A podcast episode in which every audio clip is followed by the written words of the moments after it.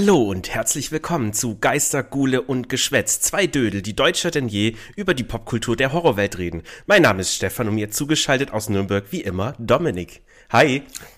Einen schönen guten Abend. Ja, grüß dich. Toll, das Hi. klappt immer mit dem Internet. Ich find's fantastisch. Das ist schon eine feine Erfindung. Da kann man auf jeden Fall nicht meckern. Nee. Ähm, Aber, aber aber, äh, gleich vorweg, wir sehen uns heute leider nicht. Nicht per, Das- per, ja, das interessiert die Zuhörer sowieso nicht.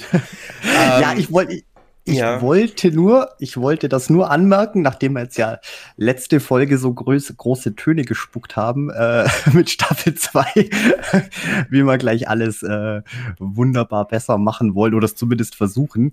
Und ja, Ja gut, aber das Da- hat ja damit nichts zu tun, würde ich jetzt sagen. Das ist ja eigentlich nur so ein Qualitätsding für uns. Äh, da wir ja nichts auf Twitch streamen und das sich auch nicht ändern wird. Zumindest nicht jetzt. das, Ähm, Das egal. stimmt natürlich. Ich wollte jetzt nur darauf, äh, darauf hinweisen, weil natürlich diese Kleinigkeiten, wie wenn wir uns immer gegenseitig ein bisschen ins Wort fallen und so, das ist natürlich ohne Kamera immer noch mal, noch mal ein Ticken, Ticken schwieriger. Naja, es macht deswegen- nee, anders. Es macht halt witziger mit Kamera, weil man dann den empörten Gesichtsausdruck das Gegenüber sieht. Ja, stimmt. Das, das fehlt heute natürlich auch. Das Ja. fehlt heute natürlich. Aber das Internet bringt auch noch andere tolle Sachen, zum Beispiel News, die man sich lesen kann. Und ich habe jetzt was gelesen, das fand ich ein bisschen aufregend. Ähm, für Fans von Silent Hill, man kennt den wunderbaren Film, beziehungsweise auch die Computerspiele. auch. Ganz kurz, ähm, ich sag nur F. Hat das was damit zu tun? F, nein. Nein, okay. Ich weiß nicht, was du meinst. Fa fa fahren, fahren Sie fort. Ich, ja, ich, Hm. ich habe nur Dinge gesehen und ich wusste nicht, ist das was oder ist das nix? Ich habe noch nicht geguckt. Nee, und zwar hat der Regisseur von dem damaligen Silent Hill Film aus 2006, äh, Christopher, Christoph Gans oder Gans, äh, der auch Park der Wölfe gemacht hat, ähm, hat bestätigt im Interview, dass aktuell an mehreren Projekten im Silent Hill Universum gearbeitet wird. Unter anderem auch Videospiele, aber scheinbar wohl auch wieder ein Film. Also vermutlich haben sie sich jetzt endlich eingekriegt mit dieser ganzen Lizenzrechte Streiterei hier mit dem guten Hideo Kojima. Genau, und ähm, Christoph Gors oder Gor, ich, ich keinen Plan, wie man den ausspricht. Go, nenn, nenn, nenn ihn Go- Gonche. Gors. Gosch. Also ganz Gibt's- geschrieben, GNS. Ähm, jedenfalls, der, nee, was wolltest du sagen? Ich wollte nur sagen, gibt's nicht in Photoshop einen Pinsel, der so heißt? Ich habe keine Ahnung. Möglich.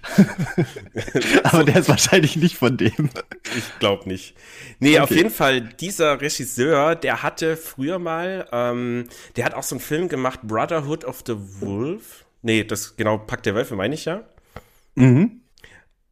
Und das Ding ist, der hatte da einen ganz spannenden Assistenten. Mhm. Ähm, über den wollen wir heute reden, Pascal Lochier. Ah!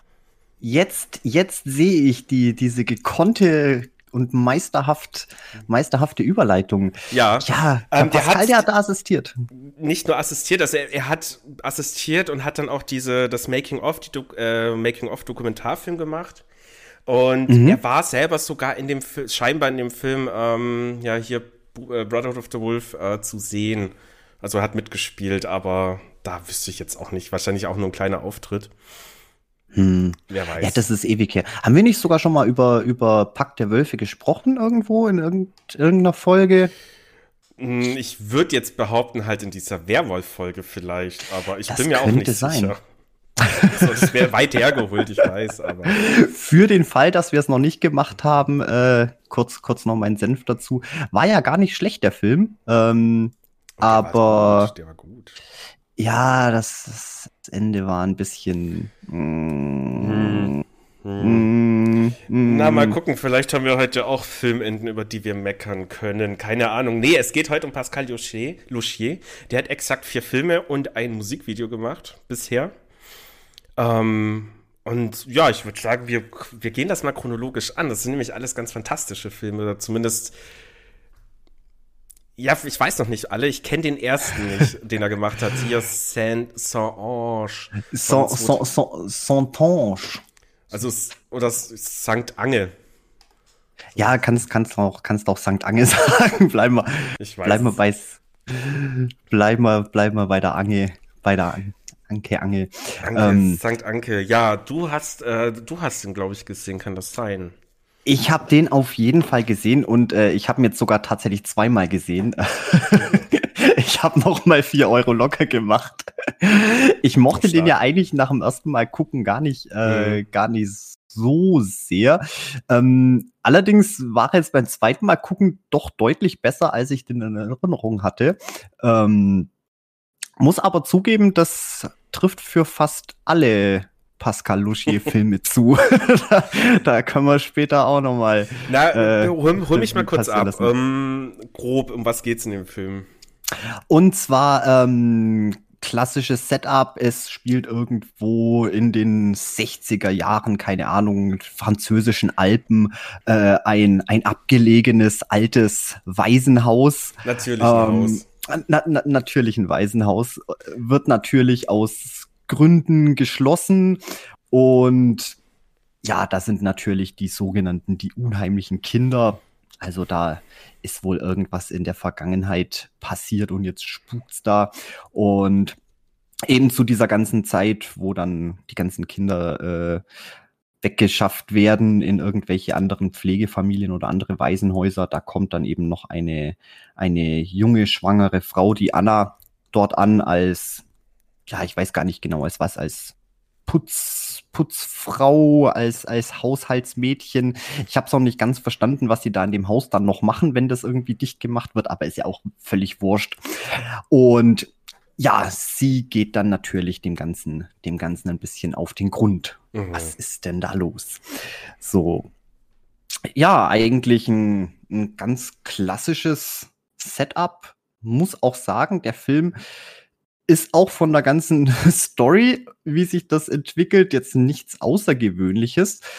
Allerdings, ähm, ja, gegen Ende, es wird sehr weird, sagen wir es mal so. Na, wie, wie ist der Film allgemein? Geht der mehr so auch wieder in diese äh, Grusel-Horror-Richtung, so im Sinne mit irgendwelchen äh, hier Schockszenen, wie nennt man das, Jumpscares? Oder, oder kann ich mir das nee, de de dezent. Also es sind, es sind glaube ich, zwei oder drei Jumpscares drin. Allerdings äh, sehr kreativ gemacht. Also jetzt nicht, nicht da, nicht so, wie man es erwarten würde, mal ein bisschen, bisschen was anderes. Aber an mhm. sich ist es eine so ein, ja, so eine ganz typische Geistergeschichte in, ja, abgelegenes Waisenhaus. Es sind mhm. irgendwelche Sachen passiert und eine, eine Person, die was dann eben rumschnüffelt und, und versucht, das Geheimnis, was damals passiert ist, auf den Grund zu gehen. Ähm, also da ist jetzt nichts besonders Besonderes dran. Wie schon gesagt, es ist dann eigentlich erst gegen Ende, als es dann etwas seltsam wird. Ich bin mir auch nicht sicher, selbst nach dem zweiten Mal gucken, ob ich jetzt das Ende so richtig verstanden habe. Ähm, aber was auf jeden Fall, was auf jeden Fall erwähnenswert ist, ist, dass der Film auch unglaublich gut aussieht. Ähm, das ist mir auch jetzt erst beim, beim zweiten Mal gucken so richtig aufgefallen, was auch für seine ganzen anderen Filme zutrifft. Also optisch sind die, sind die richtig, richtig toll. Die sind so detailverliebt, die, die, die Kulissen und die mm, Szenerien. Okay, Zwar zwar schon auch sehr ja klischeebehaftet. Gerade auch da ist dieser, da ist dieser, dieser große, dieser große, ähm, wie sagt man, denn, Wasch, Waschraum, dieser, dieser Gemeinschafts mhm. Duschen Dings, ja Wörter, hat sich nichts geändert. Ähm, aber das ist alles so runtergekommen und die weißen Kacheln und das ist so, ah, da steckt so viel Liebe fürs Detail drin, obwohl jetzt an der Szenerie selber jetzt nichts nichts Besonderes ist, aber yeah. aber gut verpackt auf jeden Fall. Ja, klingt schön. Klingt, klingt auf jeden Fall nach, kann man gucken, oder? Also ich würde mir auf jeden Fall eine Empfehlung geben. Nach dem ersten Mal gucken war ich, wie gesagt, eigentlich gar nicht so begeistert davon. Es war jetzt aus der, die. Uh, wann? Lang. Ja. Oder? Nee, nee, nee, vielleicht, keine Ahnung, ein, ein halbes Jahr oder so. Ah, okay. Das war kurz nachdem ich das erste Mal Martyrs geguckt habe, was ja noch Mhm. nicht so lange her ist. Da haben wir auch in irgendeiner Folge über Martyrs haben wir gesprochen. Mhm. Und um die Zeit war das, wo ich mich dann so ein bisschen mit dem Thema ähm, New French Extremity auseinandergesetzt habe und mal so ein bisschen geguckt habe, weil mir der Martyrs sehr, sehr gut getaugt hat und gesehen habe, so, oh, der Pascal, der hat bloß vier Filme. Ähm, die kannst dir eigentlich ja mal alle geben. Ist ja relativ schnell weggesnackt, vier Filmchen, beziehungsweise drei. Und da habe ich eben alle von ihm geguckt. Und Mhm. das ist, ja, keine Ahnung. Ähm, jetzt habe ich nur kurz eine Frage und warum ich die Frage stelle, darauf komme ich dann nachher. Äh, hat die Hauptdarstellerin oder die Protagonistin, ich glaube, Anna, Anna, ja, Anna, ähm, hat die dann auch so eine Art Schwester in dem Film oder beste Freundin oder irgendwie ja, so? selbstverständlich. Mhm, okay, alles klar. Das ist nämlich so ein Ding, ja, da, da kommen wir gleich mal drauf. Übrigens, äh, produziert wurde der auch von Christopher Ganz. Ich nenne den ab jetzt die, so. Hat die ganz auch wieder die Finger mit dem Spiel. Ja, Ja, Also- cool. das ist ganz, ganz gut produziert. Sorry. Okay. da, äh, ich ich, ich, ich glaube, wir haben einen Folgentitel. Ist ganz, ganz gut. Ja, blöd, aber dann ganz äh, einen Folgentitel zu nehmen, wenn wir eigentlich über Pascal Louchier reden. Aber hey, komm, Clickbait, was soll's. Das, das, das ist ja wurscht. Äh, ja, auch noch interessant fand ich, ähm, der Soundtrack von dem Film, der hat, ähm, boah, wie hieß der? Joseph Luduka und äh, der hat unter anderem auch Soundtrack zu den Evil Dead Filmen gemacht. uh, Also der ist da auch kein unbeschriebenes Blatt, was die Horror, was das Horrorgenre angeht. das ist natürlich interessant. Ja, so schöne kleine Nuggets. Mm, ja, ich, ich, ich liebe das Mm. immer, wenn, wenn solche Sachen artenverwandt sind. Das, ah, da könnte ich mich stundenlang zu Tode googeln, äh, sobald Das- ich was gefunden hat. Äh, ja, ja. Ja, das macht, das macht Spaß. Das Problem ist bloß, ich kann mich gerade an, ehrlich gesagt, an den, an den Evil Dead Soundtrack irgendwie gar nicht großartig erinnern. Waren jetzt, das sind alles keine bahnbrechenden Soundtracks. Das ist einfach nur Nee. halt, ähm, ja, also mir ist jetzt bei den aktuelleren äh, Filmen von Pascal Louchier aufgefallen, die Soundtracks sind immer sehr, sehr gut und stimmig. Das hat alles super funktioniert und das reicht ja. Also, solange man sich jetzt nicht negativ an den Soundtrack erinnert, dann ist das schon eine gute Sache. Das stimmt. Ja, ich glaube, bei Saint-Ange, bei der, bei der Sa Sankt Ange, Mhm. war der Soundtrack, glaube ich, auch ziemlich gut. Also, ist Ja. zumindest nicht negativ aufgefallen. Nö, das, Das- reicht ja schon. Kann man alles gut durchgehen lassen. Ähm, nee, also, insgesamt, man sieht da schon auf jeden Fall die Wurzeln. Wo es dann, wo es dann danach noch überall hingeht. Es sind auf jeden Fall, es sind schon so ein bisschen, wie sagt man, Künst, künstlerische, interpretationsfreudige äh, Motive mit drinnen, obwohl es natürlich als ganz klassische Geistergeschichte anfängt.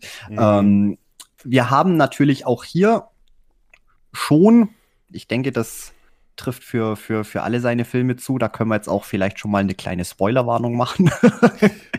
weil, Ja. weil alle seine Filme, die haben, die haben Twists. Die, ja, Da, da ist kein, Ja. kein einziger ohne Twist. Ich, ich habe schon überlegt, äh, in, in, in Le M Nuit Charmalant Français zu nennen, unseren, unseren lieben Ah. Pascal, der, der, der, französische M halt Chama- ja. Cham- ähm, war, jetzt, war jetzt hier noch nicht ganz so krass, aber wie gesagt, das Ende, es war, es war ein kleiner Twist und es war einfach nur ein bisschen, ein bisschen weird.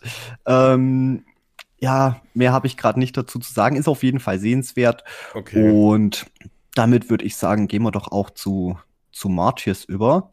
Da Genau. darfst du gerne eine Zusammenfassung machen. Ja, und zwar vier Jahre später kam einer meiner Lieblingshorrorfilme im Nachhinein raus. Ich habe auch heute überlegt, wie, wie, wie kam ich überhaupt auf den Film? Aber ich glaube, das war wirklich dieses klassische ähm, im Müllermarkt, im Krabbeltisch, äh, so, äh, Mörtis, äh, Horror, äh, böse. Leute haben das Kino verlassen. So, ja klar, kostet nicht viel, nehme ich mit. Und ja, hatte den dann gesehen und fand den unglaublich stark. Oder ja, genau, in Märtyrs geht es nämlich um ähm, die kleine Lucy, die als Kind in einem Keller gefangen gehalten wird äh, und da auch ordentlich misshandelt wird von so einer weirden Familie. Äh, sie schafft es zu fliehen, relativ schnell, 15 Jahre später. Ähm, die kam dann zum auch Waisenhaus unter. Äh, da hat sie dann Anna kennengelernt, ihre dann beste Freundin, kann man so sagen. Und die hatten im Laufe des Films auch, ich glaube, ich bin mir gerade nicht sicher, ein Verhältnis noch. Ähm, äh, nicht ganz. Nicht ganz, aber es, ich, ich hatte Vibes, glaube ich, in der Richtung, habe ich im Hinterkopf. Ja, mach, mach erst mal fertig, red mal gleich drüber. Naja, ihr, ihr Ding war es dann natürlich, äh, Rache an, diesen, an dieser Familie zu nehmen. Äh, sie ist da dann zusammen mit Anna hin und ja, Anna wollte jetzt ihr da schon helfen, aber ich glaube, die wollte das nicht so brutal, wie Lucy das gemacht hat. Die ist da halt rein mit der Shotgun, hat einfach alle vier, die zwei Eltern und die zwei Kinder über den Haufen geschossen wo es halt erstmal schon losging, so, okay, wow, die Kinder, die halt überhaupt nichts damit zu tun haben können, beziehungsweise dann vor 15 Jahren auch wahrscheinlich noch gar nicht existent waren. Ja, dann waren die da in diesem Haus und naja, war jetzt alles nicht so cool. Die Mutter war nicht sofort tot, die Mutter dieser Familie. Äh, ist, also bin ich mir auch nicht, gar, gar nicht mehr so sicher. Naja, auf jeden Fall, äh, Lucy ist weiterhin heim, also die wurde heimgesucht von so einer Art von so einem Dämon, kann man sagen, der immer wieder zu sehen war, aber so mehr in ihrer Vorstellung. Und das hat sie nicht so ganz gepackt, hat sich dann im Laufe des Films auch, ich sag mal, noch in der ersten Hälfte halt selber umgebracht. Und dann stand Anna da halt alleine da und dachte sich, ja, fuck, was machen wir jetzt? Und da muss ich übrigens sagen, dem Film, für mich besteht es so aus zwei Teilen. Du hast jetzt diesen ersten Teil, diese Geschichte, äh, Kindmisshandlung, haut ab, Jahre später Rache merkt Rache doch nicht so gut. Und dann kommt ja irgendwann der zweite Teil. Dann kommt nämlich der eigentlich geile Scheiß in dem Film. Äh, da tauchen plötzlich einfach irgendwie so Leute auf in, in Kampfmontur mit Waffen und raiden dieses Haus und nehmen Lu äh, Anna gefangen. Und dann findet die sich wieder in so einem Torturer Room, würde ich es mal nennen. Also auch wieder irgendein so Kellerhaus. Ja, und dann nimmt das so alles seinen Lauf. Dann geht's quasi ich komme jetzt so, also langsam kommt man halt zum Ende. Alles, was ich jetzt weiter erzähle, ist gespoilert. Aber da wären wir, ich glaube, da wären wir auch durchgehend, da können wir dann spoilern. Ja, ja, eigentlich, eigentlich äh, ist ja, ist ja der, der, der Spoiler schon ab, ab dem Moment, du hast jetzt schon doppelt gespoilert. Nee, nee, nee, nee, kann, man, nee, nee, kann, man, der, kann, man, kann man fast sagen. Der krasse ähm, Plot-Twist, der krasse Spoiler kommt noch. Also es sind auch, ähm, was, jetzt hier Zusammenfassung beendet, jetzt quatschen wir mal was der Film ja, ja, krass gemacht hat. Ist ja erstmal, es geht ja los mit dem, okay, man sieht das ja, also man ist natürlich auf der Seite irgendwie von Lucy, ja, hier scheiß Leben gehabt, will sich jetzt rächen, so versteht man. Dann geht's ja direkt los mit, sie schießt ja die ganze Familie über den Haufen, auch die Kinder, und dann denkt man sich, ha, hätte jetzt vielleicht nicht sein müssen, auch, ja, man merkt halt auch anders nicht so ganz begeistert davon. Und äh, du kommst halt immer so mehr in diese Geschichte, in den Hintergrund rein und siehst das ja dann mehr aus Annas Sicht und halt auch so dieser Gedanke, so, ich meine, dieser Dämon, der immer wieder auftaucht und Lucy halt jagt und, und sie auch irgendwie foltert, wo man sich halt dann denkt, okay, die tut sich das ja wohl selber an, wahrscheinlich. Dann fängt ja Anna überhaupt dran an zu zweifeln, ob diese Geschichte, äh, wie sie damals in dem Haus da ähm, misshandelt wurde, ob das überhaupt stimmt. Also ob die sich das nicht auch schon eingebildet hat und einfach nur wahnsinnig ist. Jein, jein. Also doch, jein. doch, doch. Das, es, das Gefühl war auf jeden Fall da. Und da bin ich nicht allein. Nee, nee, ich sag mal so, ähm, sie hatte auf jeden Fall, ich, Gott, ich weiß gar nicht, wo ich anfangen soll. Hast mir gerade so viele Brocken hingeschmissen. Ähm, zum einen ähm, ist ja, ist ja die Tatsache, dass sie als Kind misshandelt worden ist von diesen, diesen fremden Leuten in diesem Lagerhaus. Das ist ja eine Tatsache. Genau. Ähm, sie wurde ja, nachdem sie geflohen ist, sie wurde, sie wurde ja von der, von der, von der Polizei aufgegriffen. Sie haben Nachforschungen angestellt, haben allerdings keine Anhaltspunkte dafür gefunden, wer genau. dafür verantwortlich ist. Und es wurde auch diese Dokumentation darüber gedreht. Also, dass, dass Anna das nicht glaubt, das halte ich für sehr fragwürdig, weil da gibt es eindeutig dokumentierte Beweise dafür, dass das tatsächlich passiert ist. Richtig.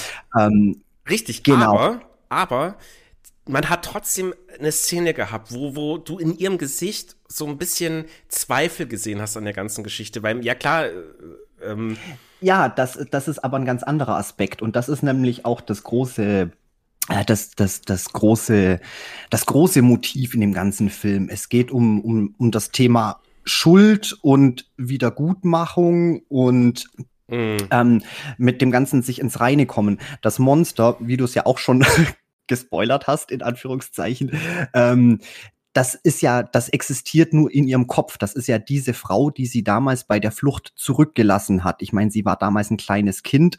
Ähm, es war nur diese kurze Möglichkeit. Sie ist einfach, sie ist einfach auf und davon. Aber das hat sie bis ins hohe Alter, oder was heißt bis ins hohe Alter? was weiß ich, 20 dann? Bis ins, ja, 15 Jahre später. Aber die ganzen letzten 15 Jahre hat sie das ja verfolgt und es hat sich äh, eben als dieses, als dieses äh, nennen wir es psychologische Monster, als dieser Dämon manifestiert. Und das war ja dann auch der, ich sage jetzt mal, der, der kleine, der kleine Twist oder der Reveal, dass das kein echter Dämon ist, sondern sie tut sich das alles selber an. Das ist, sind ihre, ihre, ihre Schuldgefühle, ihre, das Ganze, was sie, was sie verfolgt, mhm. was sie nicht verarbeiten kann.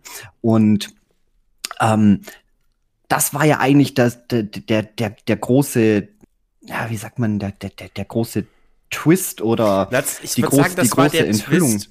Genau, aber, aber vom Teil 1 des Films, weil mhm, mh. das, das Geile ist, ja, genau. Wir, wir, wir sind ja noch gerade beim, beim, beim Teil 1 und ähm, sie hat ja immer erzählt von dem Monster, von ihr, die was hinter ihr her ist und dass sie ihr immer wieder wehtut. Und mhm. das war das, wo, wo Anna Zweifel dran hatte, dass sie sich dieses, dieses Monster immer nur, nur einbildet und ihren und sie ihr da nicht glaubt. Und das war eben diese eine Szene, die was du meinst, als man dann wirklich ja. gesehen hat, ähm, so da, da, da, da ist jetzt, kommt jetzt ein Keil zwischen die beiden, weil es äh, Lucy einfach in Annas Blick gesehen hat, als sie ihr gefragt hat, ob sie sie auch für verrückt hält, ähm, einfach gemerkt hat, so, ja, sie, sie glaubt mir auch nicht ganz. Mhm. Und dann kam ja noch das Ganze dazu. Sie hat alle, alle umgebracht, ähm, dachte eigentlich, dass sie danach frei ist, dass sie dann Frieden finden kann. Aber das war ja nicht so. Die Frau ist deswegen trotzdem nicht verschwunden. Und das hat ja dann letztendlich dazu geführt, dass sie dann einfach losgelassen hat und ja, sich selber umgebracht hat, Schrägstrich sich von ihren Dämonen hat überwältigen lassen. Ja. So, nee, so was, das Ganze. Was, und das genau. Was ich nur meinte, ich habe das vielleicht ein bisschen falsch ausgedrückt, ist halt für so einen Moment hatte man dann selber auch als Zuschauer dann halt so Zweifel an der ganzen Geschichte. Also keine Ahnung, ja, das war dokumentiert, äh, es, es wurde halt was gedreht drüber, es wurden Nachforschungen angestellt über diese ganze Geschichte, wo Lucy eben als kleines Mädchen misshandelt wurde. Aber für so einen kurzen Moment hat man dann dran gezweifelt, aber war dann wieder weg. Aber trotzdem fand ich das schon ganz geil. So, da, cool. Also, ja. habe ich, habe ich jetzt nicht so, habe ich jetzt nicht so empfunden. Ich fand das ziemlich, ziemlich eindeutig. Aber, aber ja. Ja. Nee, genau. Und dann geht's ja eigentlich mit dem zweiten Teil. Dann geht ja der Film eigentlich erst los, für, in meinen Augen. Ähm, das war ja noch bevor das Haus von irgendwelchen Leuten in Kampfmontur geradet wurde, hat ja, also ich glaube, dann hat Anna im Keller halt eben diesen Raum entdeckt, wo da auch ein anderes Mädchen drin war, das halt komplett, äh, also es ist so krass zu beschreiben. Also da war Body, nee, Body Horror nicht, hier dieser, dieser Torture-Shit. Die wurde ja richtig hart misshandelt. Die hat ja auch so, so ein Ding an ihrem Kopf dran mit Nägeln und mhm. ja, der ging's nicht gut, so gar nicht. Das, das habe ich übrigens auch erst beim zweiten Mal gucken, habe ich das richtig verstanden, warum sie eigentlich äh, diese, diese metallische Augenbinde in ihren Kopf genagelt hat. Und zwar, ähm, weil sie hat immer Insekten überall gesehen. Die ganze Folter, das hat bei ihr so eine Paranoia ja, ausgelöst, ja. dass sie immer überall Viecher gesehen hat und sich selber kratzen und verstümmeln wollte, diese, diese Art von Trauma. Und wahrscheinlich deswegen haben sie der haben sie der einfach, ja, die Sicht genommen, mhm. dass sie, ich meine, wenn sie gar nichts mehr sieht, dann kann sie auch keine Insekten ja, mehr stark. sehen. Das ist eine so, tolle Logik, ja. War jetzt mal so, ja. weil ich mich das immer gefragt habe, warum kriegt die so einen ja, komischen, nee, nee, ich mein, komischen das, Helm klar, auf? Das, aber so, so von der Familie, die das halt ja dann angelegt hat, so klasse Logik. Wenn sie halt nichts mehr sehen kann, also man könnte ihr ja auch eine Augenbinde drum machen, aber darum geht's in dem Film natürlich nicht. Nee. Äh, bis dahin waren ja auch diese ganzen Gewaltszenen, würde ich es jetzt mal nennen, schon teilweise sehr explizit. Äh, ja. Ziemlich krass auf jeden Fall. Ähm, mhm. Ich fand's aber auch nicht drüber. Also das war nicht so dieses Ding, Ähm, er hat das gemacht, damit er halt zeigt, was er kann. So hier schocken, schocken. Es hatte schon Sinn, beziehungsweise es hat in meinen Augen irgendwie so ein bisschen dazugehört äh, zum Film, um halt die Atmosphäre weiter auszubauen. Also es war stimmig. Defi definitiv. Ähm, es, es hat auf jeden Fall nicht abgelenkt. Es war jetzt nicht nur dem reinen äh, Schockfaktor zuliebe, den eben so explizit und brutal darzustellen, sondern es hat ja wirklich, ähm, die Darstellung hat ja der, der Story gedient und nicht andersrum. Ähm, ja, genau. Und das Einzige, das Einzige, was, was mich ein bisschen verwundert hat, ich weiß jetzt aber nicht, ob das beim ersten Mal auch so war, ähm, als sie sich dann komplett die Pulsadern aufschneidet, wirklich vom, vom Ellenbogen der Länge nach runter, äh, es, das war ja überhaupt nicht blutig irgendwie. Da war das, war das bei dir auch so? Ich weiß es leider nicht mehr. Ich habe auch Kannst überlegt. Mehr dran also ich, ich meine, das Ding ist, der Märtyrs äh, ungeschnitten, der war zu dem Zeitpunkt auf jeden Fall indiziert.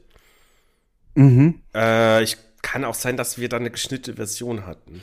Das habe ich mich jetzt nämlich eben auch gefragt. Wobei, ähm, wobei halt die anderen Gewaltszenen viel krasser waren. Also keine Ahnung. Das, das, das ist es ja. Also wie gesagt, ich habe den damals geguckt ähm, und als ich ihn jetzt noch mal für die heutige Folge noch mal geguckt habe, ähm, habe ich ihn auf Amazon habe ich ihn geguckt, einen guten, guten Prime. Mhm. Ähm, und da ist er auf jeden Fall, glaube ich, ein bisschen geschnitten.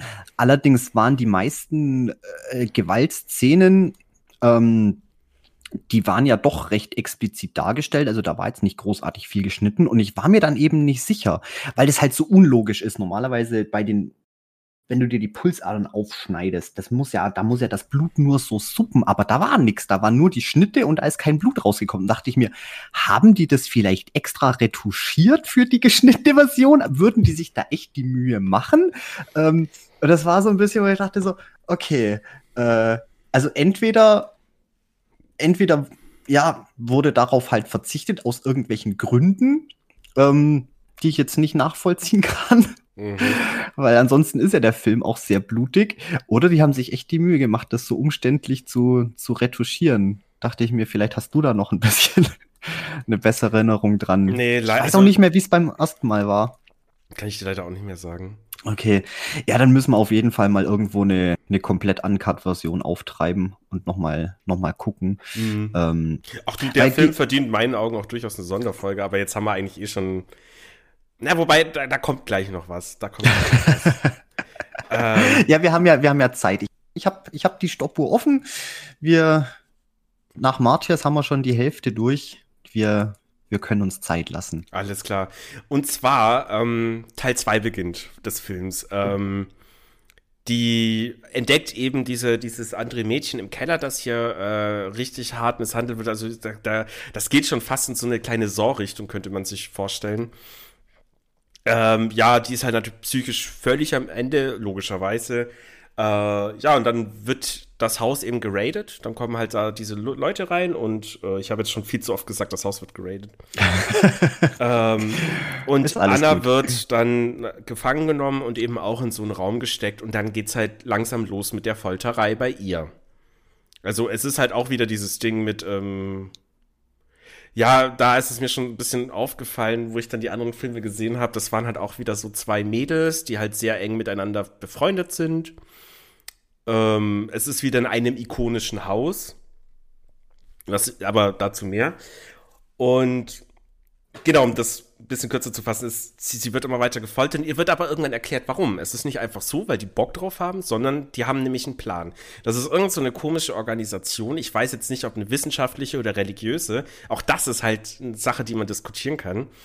Ähm, oh, da kann man herrlich drüber diskutieren. Mhm. Ähm, die halt sagen, die versuchen sie so an den Rand, so an, an den Rand des Lebens zu bringen durch Schmerzen, dass sie quasi den Tod, also das Leben danach sehen kann, um dann zu sagen, was sie gesehen hat. Es geht aber, das Problem ist halt, wenn sie ihren Mühe zu viel Schmerzen zufügen, stirbt sie. Und wenn es Mühe zu wenig Schmerzen sind, dann sieht sie halt eben nicht die andere Seite. Äh, das war ja auch, wo die reinkamen, eben ähm, da Anna gefangen genommen haben, die haben ja dann die andere auch einfach umgebracht. So, die war dann Geschichte in dem Moment, äh, kann man sich dann auch, ja, wurde auch nicht erklärt, aber ich habe mir das so ein bisschen vorgestellt, dachten, ja, die hat's verkackt, jetzt haben wir ja eine andere, die wir foltern können. Naja, aber auf jeden Fall die, die Chefin, also da so eine ältere Frau, die auch eher eine beruhigendere Ausstrahlung hat, also eher so, so eine leicht mütterliche Ausstrahlung. Ähm, da gab es ja auch so eine Szene, wie sie halt bei Anna in dem Raum ist und sie auch mal so über die Wange streichelt, ganz liebevoll. Ja, und die erklärt ihr halt, dass genau das passieren muss, dass sie halt wirklich an den Rand des Lebens gebracht werden muss, um eben das zu sehen, um diese Info herzukriegen. Und die foltern die natürlich ordentlich weiter. Also das prägnanteste war halt die Szenerie mit dem Haut abziehen. Das war schon derb. Das war wow. Mhm. Das war übrigens äh, auf Amazon komplett geschnitten. Auch oh komischerweise, du hast zwar das Ergebnis am Ende gesehen, ich glaube sogar ein bisschen mehr als in der Version, was ich beim, beim ersten Mal gesehen habe. da kann ich mich jetzt äh, aber leider nicht mehr genug dran erinnern. Ähm, ja, das war schon, das war schon, das war schon Schade. mega krass. Ja, dann, dann muss man, dann müssen wir uns da die ungeschnittene Version nochmal besorgen. Weil ich fand, gerade das war so ikonisch. Ähm, und das war auch auf der DVD, wo ich hatte, zu sehen. Ah, ja, das Problem ist, es gibt so viele, so viele verschiedene Schnitte. Das ist, das ist immer Recherchearbeit, um an die bestmögliche Version mhm. erstmal ranzukommen. Aber gut, es, es tut auf jeden Fall äh, geschnitten oder nicht. Es tut der, der Story von dem, von dem ganzen Film tut es auf jeden Fall nichts ab. Es, es ja, unterstreicht eigentlich nur noch die, die, ja, wie sagt man denn, die, die ganze, ja, die Brutalität, die ganze also Geschichte, also diese, genau. Diese, diese, Kompromisslosigkeit von dieser Organisation. Ganz genau. Das, Aber ja. es ist trotzdem storytechnisch ein, ein, extrem, extrem starker Film. Und weil ja. du es eben auch schon hattest mit Thema ähm, Religion, das ist nämlich äh, genau das, genau der Punkt ich, ich habe gleich noch ein bisschen was zum Remake zu erzählen. okay, den, den habe ich nicht gesehen, aber. Ja. Äh, nee, nee, ähm, äh, das ist auch absolut nicht notwendig. Ähm, da also, habe ich mich fürs Team geopfert, oder was heißt geopfert? ähm, Deine Zeit. Aber da, dazu gleich mehr.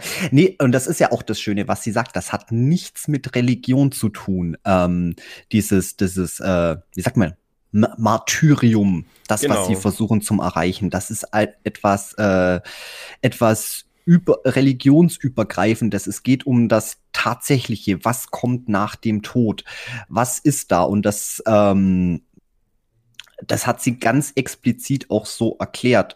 Und deswegen glaube ich auch, dass es, äh, dass das Wort Sekte da vielleicht ein bisschen, bisschen falsch ist. Was mich nämlich eben auch oder was nicht, was mich gewundert hat, aber was mir aufgefallen ist, es sind in der Organisation alles alte Leute gewesen am Ende. Als, als Anna dann eben der Vorsitzenden erzählt hat, was, was sie gesehen hat und dann alle zusammenkommen, die ganzen Vorsitzenden und die genau. Obersten genau. und alle. Jetzt, jetzt kommt nämlich der eigentliche Plot-Twist. Jetzt kommt der richtig geile Scheiß. Also ja gut, das ist kein, das ist kein Plot-Twist mehr am Ende. Das ist ja, aber es, es, ist, ein, es ist ein tolles Ende. Es, es ist ein toller Mittelfinger. Fantastisch. Also ja, das, wir müssen das kurz spoilern, weil wir müssen drüber reden. Ja, ähm, also sie wird so weit gebracht, dass sie eben an diesem Punkt angelangt ist, wo sie eben das quasi was passiert nach dem Leben sieht. Und dann kommt eben die Frau rein, die ältere Frau, die Anführerin, würde ich jetzt mal sagen. Und sie also Anna flüstert ihr das ins Ohr. Und okay, das war's dann mit Anna, so nach dem Motto. Äh, die, es werden alle Leute von dieser Gruppierung eben angerufen, gesagt, ihr müsst kommen, ihr müsst kommen, wir haben richtig geile Neuigkeiten. Und die kommen, wie du schon sagst, alles auch alte, alte Menschen, Männer, alte weiße Männer, privilegierte Drecksäcke. Und dann ist diese Frau noch mal in, alleine in einem Raum, bevor sie sich dann eben mit den anderen treffen will äh, holt aus ihrer Handtasche eine kleine Pistole raus und schießt sich in den Kopf. Und tot. Und damit ist die Information mit ihr gestorben. Mhm. So, und das Ende ist so grandios, weil jetzt kann man nämlich drüber nachdenken, was wusste sie? Also, war es so schrecklich, dass sie nicht damit leben konnte? Oder war es so gut, dass sie nicht damit, also, vielleicht eine Theorie, die ich gehört oder gelesen habe, war, ähm, wenn sie diese Information, wenn diese Information verbreitet wird in der Welt, dann werden sich alle Menschen umbringen. Weil das so schön ist, das Leben danach. Aber keine Ahnung, sie wirkte ja schon sehr, sehr, ja, weiß nicht, gebrochen würde ich nicht sagen. Ja. Nee. Nee, gebrochen hat sie jetzt nicht wirklich gewirkt. Ich muss auch ehrlich zugeben, ich habe mir da gar nicht großartig versucht, Gedanken drüber zu machen, ähm, was sie jetzt gesagt haben könnte, weil es ist ja wirklich so, man, man hat keine Ahnung und egal, was sie gesehen hat, ich, ich kann mir jetzt auch nicht vorstellen, dass sie das alles hätte in, in, in Worte beschreiben können. Ähm, ja. Also was es, was, was auch immer sie gesagt hat, ähm, es hat zumindest dazu geführt, dass, dass die, die Oberste sich selber, selber das Leben genommen hat und auf jeden Fall das, das Wissen nicht teilen wollte. Aus welchem Grund auch, auch immer. Es könnte ja auch, könnte auch einfach, ja. Na, ich habe die Theorie, dass, dass sie quasi gesagt hat zu ihr, ja, danach kommt nichts. Also einfach nichts, da ist nichts. Und äh, die Frau stand dann einfach dran und musste jetzt plötzlich mit dieser Schuld leben. Äh, jahrelang mit dieser Organisation äh, unschuldige Mädchen wirklich zu Tode gefoltert hat. Und das wollte, konnte sie halt nicht mehr, wollte sie nicht mehr, deswegen hat sie sich umgebracht. Hm, das könnte, könnte vielleicht Sinn machen. Es wäre halt glaub, die langweiligste Theorie, glaube ich, aber ja. Äh, ja, ja, das Problem ist, äh, oder was heißt das Problem? Ähm, das ist jetzt was, wo, wo ich gar nicht so großartig drüber nachdenken möchte, nenne ich es mal so. nee, weil es war einfach ein starkes Ende und das ist dieses, dieses, dieses Mysterium, dass man, man, man weiß es nicht, man, man wird's nie wissen. Ähm, was da, was da jetzt genau passiert mhm. ist. Ähm, ich weiß jetzt auch nicht, ob das jetzt tatsächlich noch mal ein, ein schönes Ende war, weil man hat ja eigentlich auch den ganzen Film drüber gehofft, dass diese ganzen Drecksschweine auch noch ihr Fett wegkriegen, ähm, was sie ja so gesehen am Ende bekommen haben. Die, die haben alle panische Angst vorm Tod, die, die, mhm. die investieren alles äh, nur zum Wissen, was danach kommt. Und ja, bekommen, bekommen keine Antwort. Das ist ja eigentlich ein richtig schöner, dicker Mittelfinger so. Nein, ja, fickt euch. So, ihr, ihr bleibt unwissend, bis es soweit ist und dann müsst ihr euch euren, euren ganzen Sünden stellen. Äh, und das finde ich eigentlich, ist, ist eigentlich gut genug. Aber ob das jetzt tatsächlich auch irgendwie, ja, nicht, nicht trotzdem irgendwie ein bisschen zu wenig war, ich weiß es nicht, aber die Welt scheiße. Es muss ja nicht immer irgendwie ein Happy End geben oder noch so ein, so ein letztes, weil halt die Alte nicht ihr Fett weggekriegt hat. aber vielleicht hat sie es ja auch. Weiß ja nicht, was, was ja, gesagt wurde. Es kann wurde, natürlich auch sein, dass es halt heißt, ja, äh, es wird Himmel und Hölle geben und ihr werdet für die Sünden bestraft werden. Und dann dachte sich die Alte, oh fuck. Ja, dann halt lieber mal schnell hinter mich bringen und die anderen, ja, viel Spaß nach dem Motto, aber wer weiß. Achso, ja gut, sie hätte ja auch die verbleibende Zeit dann noch nutzen können, um zumindest versuchen, Buße zu tun, die verbleibenden mm, Jahre noch ich, irgendwas retten zu können. Ich glaube, das wird nicht funktionieren. Die wird immer mit dieser Schuld leben. Also ist halt die Frage, ob es dann äh, Buße so in dem Sinne funktioniert. So, ja, du hast jetzt die letzte Jahre Buße getan, aber hey, wow, du hast echt viele Mädchen hart gefoltert, bis sie gestorben sind. Ja, sorry. So, ja, aber guck, da sind wir wieder beim, beim, beim Stichwort Buße. Das war ja auch das, die ganze Geschichte von der Lucy. Sie hatte ja auch äh, Schuld, Schuldgefühle, gut, die waren meiner Meinung nach ziemlich, was heißt ziemlich, aber eher unbegründet. Ähm, aber trotzdem, das war auch was, was sie ihr ganzes Leben lang verfolgt hat und letztendlich äh, auch durch, durch, dadurch, dass sie Rache genommen hat, quasi die Vergeltung für, für das, was ihr und dieser Frau damals angetan wurde, mhm. ähm, ist ja trotzdem nicht von der Schuld erlöst worden. So. Ja. Also, ja, könnte man auf jeden Fall was draus spinnen, aber ganz ehrlich, dafür bin ich, bin ich, glaube ich, einfach ein bisschen zu blöd. ich, ich interpretiere zwar gern Sachen mit rein, aber das Ende, das habe ich jetzt einfach so hingenommen. Ich fand's, mhm. ich fand's, ich fand's gut. Es kam, es kam unerwartet. Es regt auf jeden Fall zum Nachdenken an, aber jetzt nicht so in der Art und Weise, wo ich mich wirklich damit auseinandersetzen möchte. Ich glaube, da möchte ich gar einfach gar keine Theorie dazu haben. Ich nehme das, was davor kam, Okay, ja. Das, das, das, das nehme ich gerne. Und es war einfach noch ein schönes, ein schönes Ende, das klingt auch so scheiße, aber halt äh, ein guter es, Abschluss. Ich muss sagen, es war halt ein, an sich ein sehr gutes Ende irgendwo. Also es war nicht dieses typische Happy End, es war nicht dieses äh, komplette Gegenteil, es war halt irgendwo was zwischendrin, aber für den Film hat dieses Ende äh, einfach was Schönes äh, ja, zum Abschluss gebracht, kann man sagen. So können wir das auf jeden Fall zum Abschluss bringen. Ja. Ähm, aber bevor wir mit Martis fertig sind, ich habe es ja gerade schon angesprochen. Genau, du hast das Remake gesehen. Nein. So. Ich habe es, ich habe es versucht. Oh, ähm, willst du mal raten, wie lange ich durchgehalten habe? Äh, ich würde sagen so zwischen 20, 30 Minuten. Nein, acht Minuten. Oh, ich habe acht Minuten durchgehalten, dann musste ich das Drecksding ausmachen. Ähm, ich hatte ja damals schon spekuliert, ähm, der Film, er kann ja eigentlich, wenn überhaupt, nur gleich gut sein. Ähm, großartig was Neues, glaube ich jetzt nicht, dass er mit dazu bringen kann. Also muss denn so ein Remake sein? Und jetzt war ich halt wirklich neugierig und dachte mir, ich komm, guck mal einfach mal, mhm. was sie denn beizutragen hatten oder was sie denn beitragen wollten. Und ja, es ist, es ist ein kompletter, ist kompletter Unfall. Also wie gesagt, acht Minuten.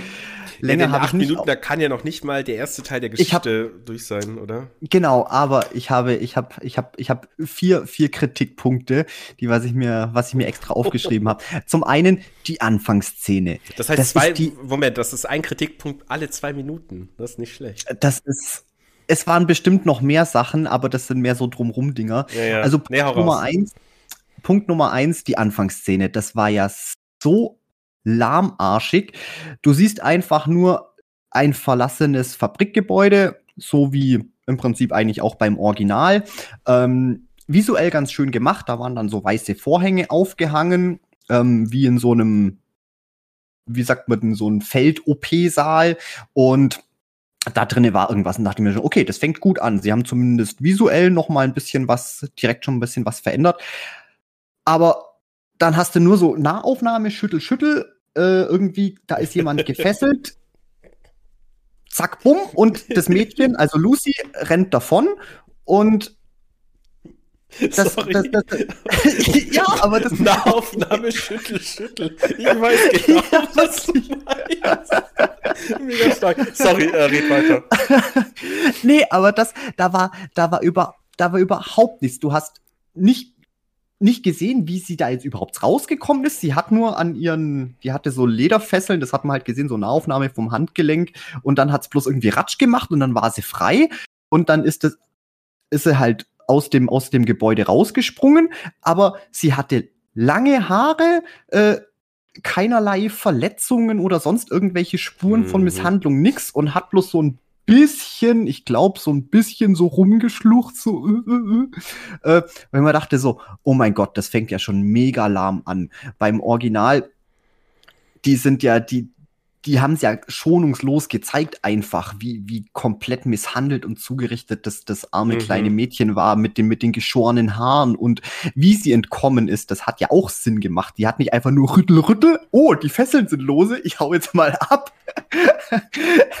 Sondern das hat ja im Original, hat das ja Sinn gemacht, wie sie überhaupt entkommen konnte. Also das war schon mal so Hanebüchern.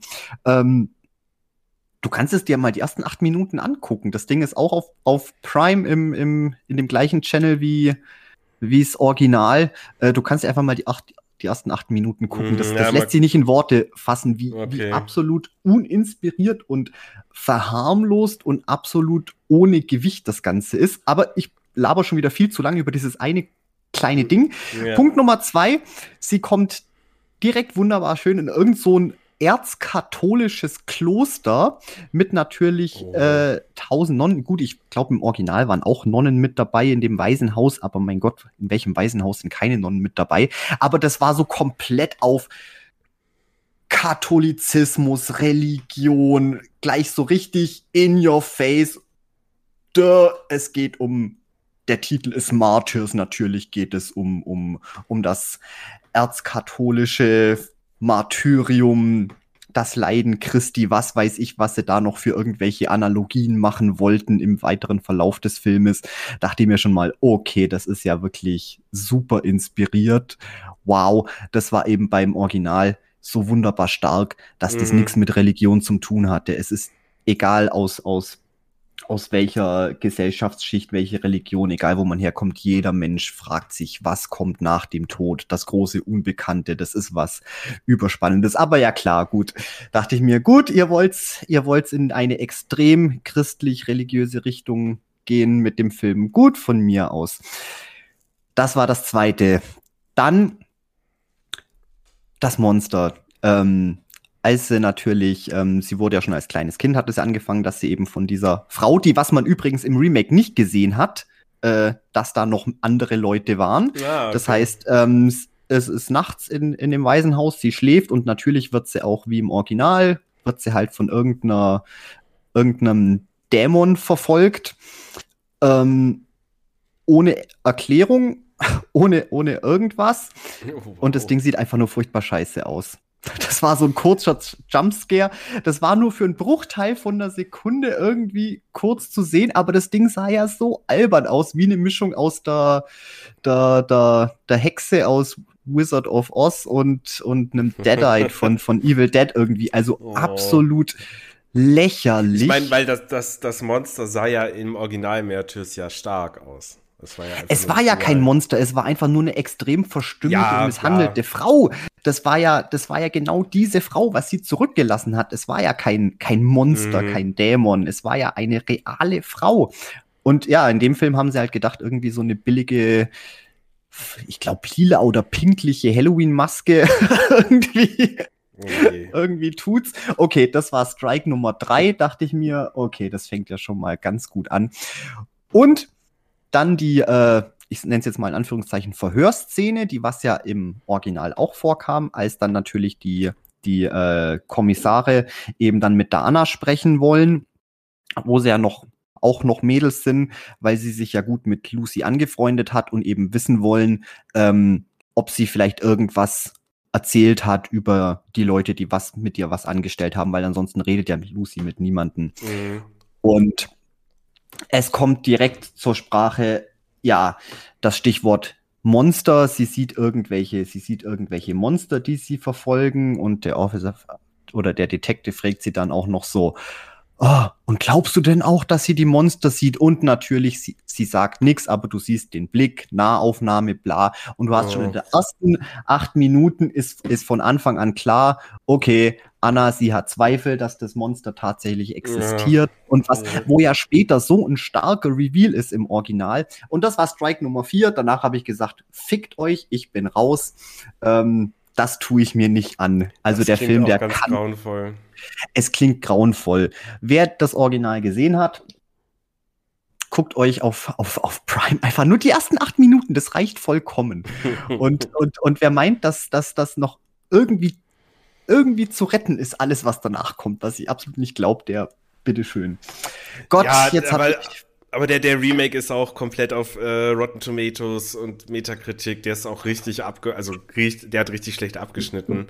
Und ähm, ja, wenn man halt auch liest, wer jetzt daran beteiligt war, so ein bisschen der, der Regisseur, der ursprüngliche Regisseur, Daniel Stam, der ja auch der, Last, äh, der, der letzte Exorzismus gemacht hat. Ähm, ich glaube, der hat auch irgendwann bei der Produktion aufgehört, irgendwie so hatte ich das noch im Hinterkopf, weil die das Budget nochmal drosseln wollten, obwohl denen anfangs mehr versprochen wurde. Und ursprünglich übrigens, weil das ist ja auch von den Produzenten von Twilight, der das Remake, äh, die wollten auch Kristen Stewart als Hauptrolle haben. Und oh er hat Gott, gemeint, da. das passt ja überhaupt nicht. Was soll das denn? Ja, ich glaube, da habe ich auch irgendwas. Ich habe vorhin mal noch kurz den Wikipedia-Artikel überflogen zum, zum Remake. Da habe ich, hm. glaube ich, irgendwas gelesen, ja, von der Aber Kristen äh, Stewart. ich möchte deswegen Kristen Stewart jetzt nicht viel absprechen, weil ich finde die an sich schon eine gute Schauspielerin. Vielleicht, auch wenn ich da allein bin mit der Meinung, ist mir egal. Aber ich. Ganz ehrlich, ich kenne die eigentlich aus relativ wenigen ich kenne die eigentlich so gut wie gar nicht. aus Twilight kennt man sie halt natürlich. Ja klar, oder, Twilight. Äh, dann noch aus diesem ikonischen ähm, hier Gesellschaftsfluchtfilm, äh, wie hieß er denn? Äh, scheiße, jetzt fällt mir der Name nicht ein. Ganz bekannter Film auch. Oh, naja, kommt, kommt noch irgendwann. Egal. Äh, ja, dann ist das Remake, ja, wie gesagt, das hat mich jetzt nicht überrascht. Vor allem, allein, wo ich dann wo irgendwann mal erfahren habe, dass es ein Remake davon gibt, dachte ich mir so, warum? Also das war eben die Frage, die was ich versucht habe für mich selber zu beantworten. Ich meine, es, es kann ja gut sein. Es gibt auch tatsächlich gute Remakes. Zum Beispiel, gut, ich kann, kann noch nicht groß mitschwätzen, weil ich sie beide immer noch nicht gesehen habe. Die beiden Rack-Filme, ähm, da sind ja beide verdammt gut. Denke ich mir, okay, dann hat man zumindest zwei gute Filme. Ob das dann unbedingt notwendig ist, ähm, das kann jeder für sich selber beurteilen. Aber wenn man nichts, ja, nichts beizutragen hat oder wenn, wenn das Original ja eigentlich schon ein Meisterwerk ist, wozu dann ein Remake machen? Mhm. Das wollte ich rausfinden, ob sie vielleicht genau. tatsächlich genau. gedacht haben, halt, da können wir noch was besser machen. Das ist halt das Ding. Es ist ja, ähm, ich meine, es ist eine französische Produktion, aber es ist nicht irgendwie so eine, ja, ich meine, jetzt mal ganz klischeebehaftet, wenn man an französischen Film denkt, man denkt an irgendwas mit Arthouse, mit Schwarz-Weiß, alle Leute rauchen, selbstgedrehte Zigaretten, äh, kaum Dialoge, irgendwie so, so dass man sagen kann, okay, wir Hol Hollywoodifizieren das jetzt noch mal ein bisschen, damit es ein breiteres Pu Publikum ansprechen kann. Aber das war ja gar nicht nötig. Der Film war ja schon sehr ähm, zugänglich eigentlich, also von allem. Von Kamera, ja. von der Machart, Schauspielerin, also die zwei Hauptdarstellerinnen waren auch fantastisch. Äh, alles super gemacht. Ja, ganz genau. Er war jetzt ja nicht irgendwie sonderlich, äh, wie sagt man, schwer zu verstehen. Äh, ich meine, klar hatte er hatte er ziemlich ziemlich harte ein hartes Thema und und und sehr sehr sehr schwere Themen äh, mit drin. Aber das ist jetzt eigentlich nichts, was was man was man jetzt nicht verstehen würde. Ja. Äh, was man jetzt irgendwie runterkochen müsste für das, für das dumme Allgemeinvolk. So, die verstehen den komplizierten Film nicht. Nee, absolut nicht. Und ich sage ja dann so eine Suppe draus machen. Es gibt tausend Filme, von denen ihr mal versuchen könnt, ein gutes Remake zu machen. Aber ja. warum sie sich da manchmal solche Sachen rauspicken, ich weiß es nicht. Naja. Aber gut, das hat jetzt nur meinen Verdacht bestätigt. Es ist komplett überflüssig. Das, das Ding kannst du in der Pfeife rauchen. Auch wenn ich nur acht Minuten gesehen habe. Ähm, ja, Stimmt, wie gesagt, ja. da, hat keiner was anderes bis jetzt. Ähm, na, legen wir das mal auf die Seite. Wir haben Matthews gesehen. Der Film war im Großen und Ganzen fantastisch. Und vier Jahre später kam, also wieder vier Jahre später, kam ein neuer Film raus. Äh, The Tall Man. Ich würde ja, mal, ich würde jetzt sagen, ich mache hier noch die Zusammenfassung. Du darfst dann Ghostland machen, weil dir war ja Ghostland, dir lag das ja auf dem Herzen. Ja, das okay. auf jeden Fall. Äh, The Tall Man ist ein ja, Film. wow. äh, es spielt in einer Kleinstadt, da gab es also auch so in den 90ern, würde ich sagen, man hatte noch keine Handys, zumindest nicht jeder. Äh, es geht um so eine Kleinstadt, da gab es halt eine Mine, die wurde stillgelegt und deswegen ging es der Kleinstadt immer schlechter. Die Leute haben keine Arbeit mehr, die verwahrlosen dort. Ist alles nicht so schön. Und naja, es werden halt ständig Kinder entführt, so im zwei, drei Monate Takt. Ähm, und ja, man nennt diese ominöse Figur. Man hat noch nie gesehen, wer diese Kinder entführt hat. Also es geht hier wirklich um Kleinkinder. Ja, was heißt Kleinkinder? So vier, fünf, sechs, sieben Jahre alt ungefähr. Äh, der wird eben The Tall Man genannt, weil das wohl nur eine große, gruselige Erscheinung war. Ja, ähm, unsere Hauptdarstellerin, Jessica Biel, nee, Jessica Alba, ich verwechsel die immer. Es war die Biel. Die Biel, mhm. Die äh, Krankenschwester, äh, Witwe eines verstorbenen Arztes, ein Mensch, den alle mochten. Ja, sie mag man nicht so sehr, keine Ahnung warum. Und äh, sie lebt zusammen mit ihrer Schwester, glaube ich, in einem Haus. da haben wir sie wieder. Äh, die haben ein Kind, der kleine David. Und ja, es wurde relativ klar, der wird bestimmt demnächst entführt. Und exaktement, das ist passiert.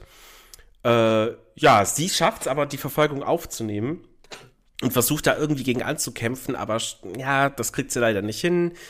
Und naja, der Entführer, der Tall Man, also auch eine, eine große Erscheinung in schwarzen Klamotten, man sieht überhaupt nichts von seiner, von seinem Gesicht etc., verschwindet mit dem Kind. Ähm, soweit dazu. Dann kommt der erste Plot-Twist. Also ich muss sagen, bis dahin war der Film so ganz okay, bis eher zäh oder langweilig für mich. Ich dachte mir so, oh, hoffentlich passiert da was. Aber ja, dem Plot-Twist von Pascal Duchier kann man vertrauen. Ähm, es stellt sich nämlich heraus, die Mutter des Sohnes, die eigentliche Mutter, hat den Sohn entführt. Äh, ja, und Jessica Biel ist die Böse. What? Was? Was? Aber das Geile war bis dato, weil Jessica Biel es hat irgendwie geschafft, diese Verfolgung dann trotzdem noch irgendwann wieder aufzunehmen und schleppt sich dann irgend so ein Fabrikgebäude und findet da das Kind. Das Kind sieht sie, sie sieht das Kind, es läuft da halt rum und das läuft halt weg. Und dann schlägt die Mutter Jessica Biel nieder und dann erzählt sie ihr das. Ja, äh, hier, das ist mein Sohn und bla. Und in dem Moment dachte ich erstmal bis dahin, ha, wer hat jetzt recht? Weiß ich nicht. Das wusste man wirklich nicht. Und das fand ich schon mal mega gut gemacht. Äh, dann stellt sich leider halt im Verlauf der nächsten Szenerien äh, heraus, ja, es ist wirklich Jessica Biel, die Böse, die das Kind entführt hat und vermutlich auch die anderen Kinder stellt sich danach heraus, sie hat wirklich auch die anderen Kinder entführt. Und dann denkt man sich, aber warum? Und, und sie sagt halt auch nicht so richtig, warum. Also sie erklärt dann halt irgendwie, die wird dann auch geschnappt vom FBI, Polizei und er gibt halt eine Erklärung ab und erzählt halt darüber, dass hier diese ganze, das ganze System, diese ganze Gesellschaft in dieser Stadt ist am Verfallen und die Kinder leiden drunter und das hat alles was mit dem Kreislauf zu tun und sie will diese Kinder so aus dem Kreislauf rausziehen, dachte ich mir, oh, stark, okay, die ist halt irre. Aber die ganze Zeit hatte ich im Hinterkopf, äh, die wirkte halt nicht irre. Also entweder schlecht geschauspielert, schlecht geschrieben oder irgendwas stimmt nicht. Hm. So. Äh, ja, Großen und Ganzen stellt sich dann heraus, ähm, sie hat wirklich die Kinder entführt. Die Kinder werden dann in, nach, ich glaube, Seattle gebracht, also in die nächste große Stadt, wo halt eben das Leben blüht, wo alle Menschen glücklich sind, etc. Und werden dort halt so unter der Hand über ein Waisenhaus an irgendwelche Familien verkauft, die den Kindern halt was bieten können. Und ihr ganzes Thema war, äh, naja, auf jeden Fall, in dem, äh, sie wird ja verhört und ist dann im Gefängnis und erzählt halt, auch einfach nicht, wo die Kinder sind. Sie sagt dann nur in diesem verlassenen ja, Stollen, kann man sagen, in diesem Bergwerkstollen. Und als sie dann nochmal äh, mit der Mutter des letzten entführten Kindes redet und die halt fragt, ja, ich, wir alle müssen wissen, was ist mit den Kindern, sind die tot? Und sie sagt halt, sie nickt halt nur und weint währenddessen auch so ein bisschen und das war es dann im Großen und Ganzen. Ähm, es ging dann auch darum, dass sie halt die Todesstrafe bekommt und ja, es stellt sich halt heraus, dass sie äh, zurückgeblieben ist. Also sie ist quasi nicht mit den anderen Leuten, die in dieser Organisation waren und diese Kinder da aus diesem miserablen Dorf herausentführt haben, um denen besseres Leben zu geben, äh, dass sie deswegen nicht mit ist, damit sie als Hüttenbock zurückbleiben und sterben kann. Und ja, das war der Film. Ja, das war der ganze Film.